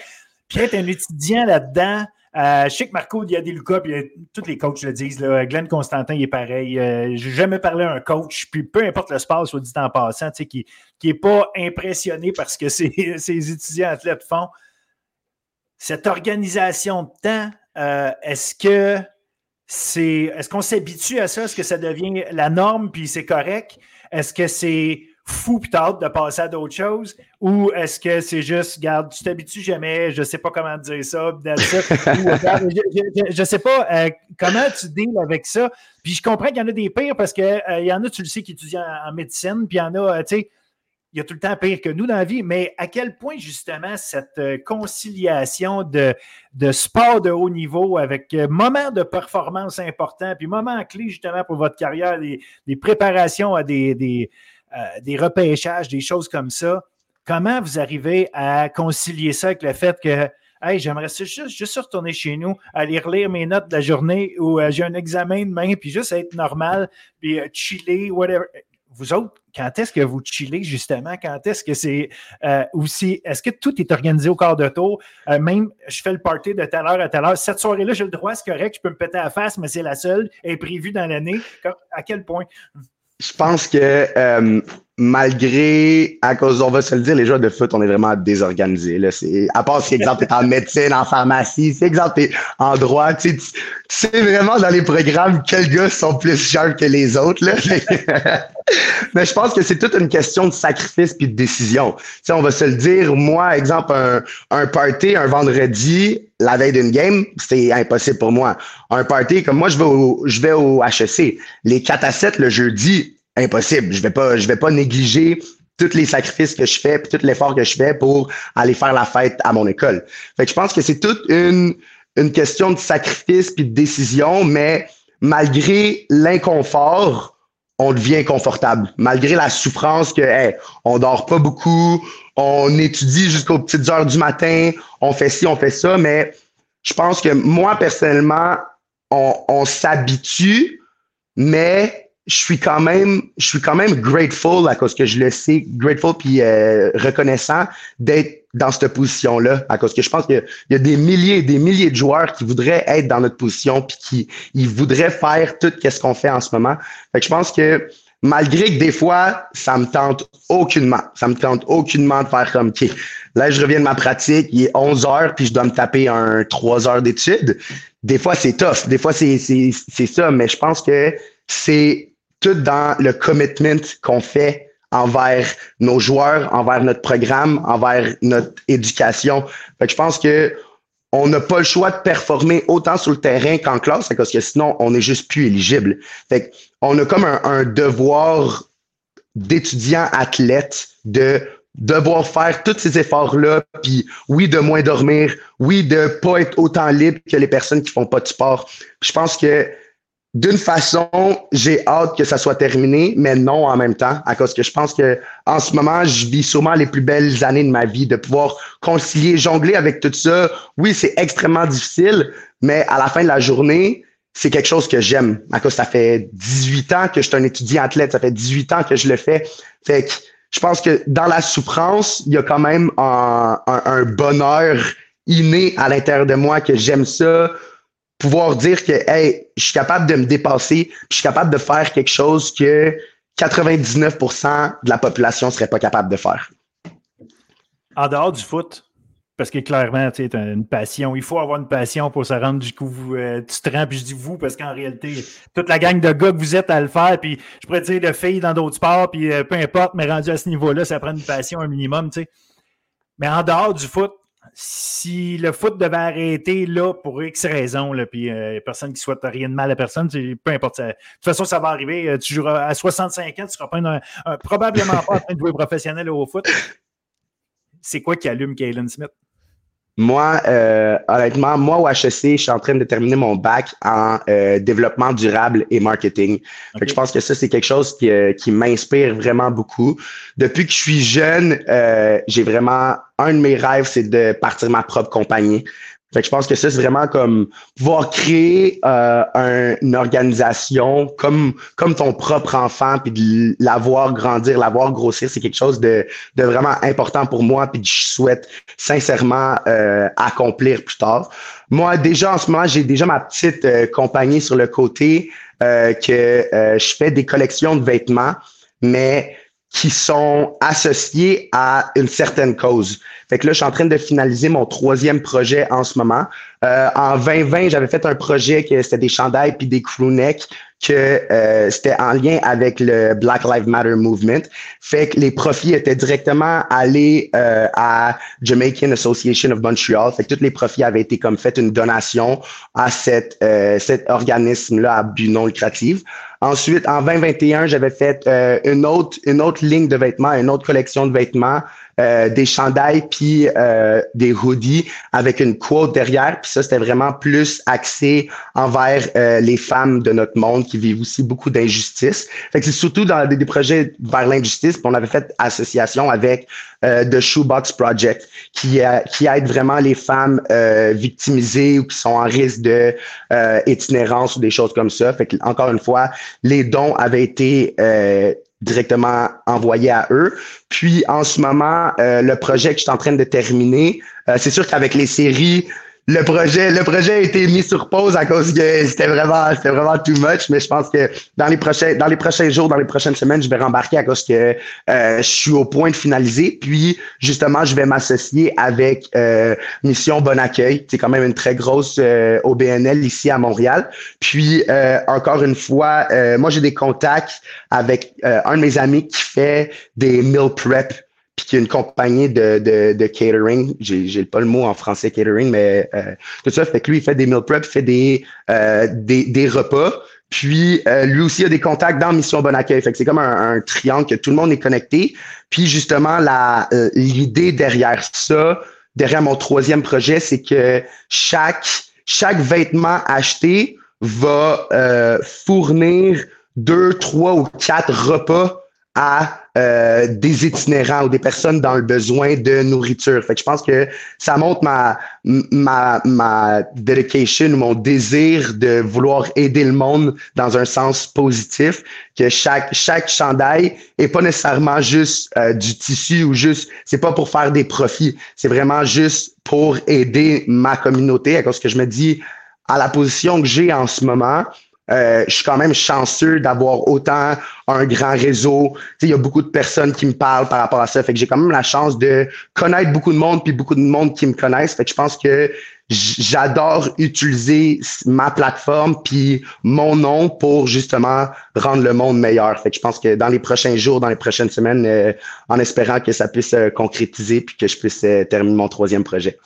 Ah ben bravo, c'est vraiment euh, c'est des sacrées belles initiatives. Euh, bonne chance là-dedans. Puis garde, si, si je peux te donner un coup de main euh, du Jane Jamet, tu m'écriras on the side. Puis si, c'est très gentil. Ça, me fera plaisir. Dernière chose, je, je, avec toi pendant deux heures de temps. pareillement, c'est pareillement.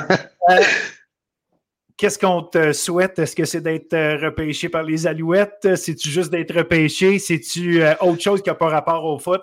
Qu'est-ce qu'on te souhaite? Euh, qu'est-ce que qu'est-ce que tu veux le plus le prochainement? C'est euh, c'est difficile à dire à cause que je pense personnellement, ça serait un, un rêve ultime d'être repêché pour les Alouettes. Vous savez, mon père a joué longtemps pour eux, de juste pouvoir suivre ses pas dans la même organisation, de rester à la maison, de pouvoir représenter puis jouer pour une des plus belles villes du monde, Montréal, ça serait vraiment quelque chose de, de, de quasiment inimaginable. C'est vraiment un rêve euh, incroyable, mais à la fin de la journée, euh, mon rêve...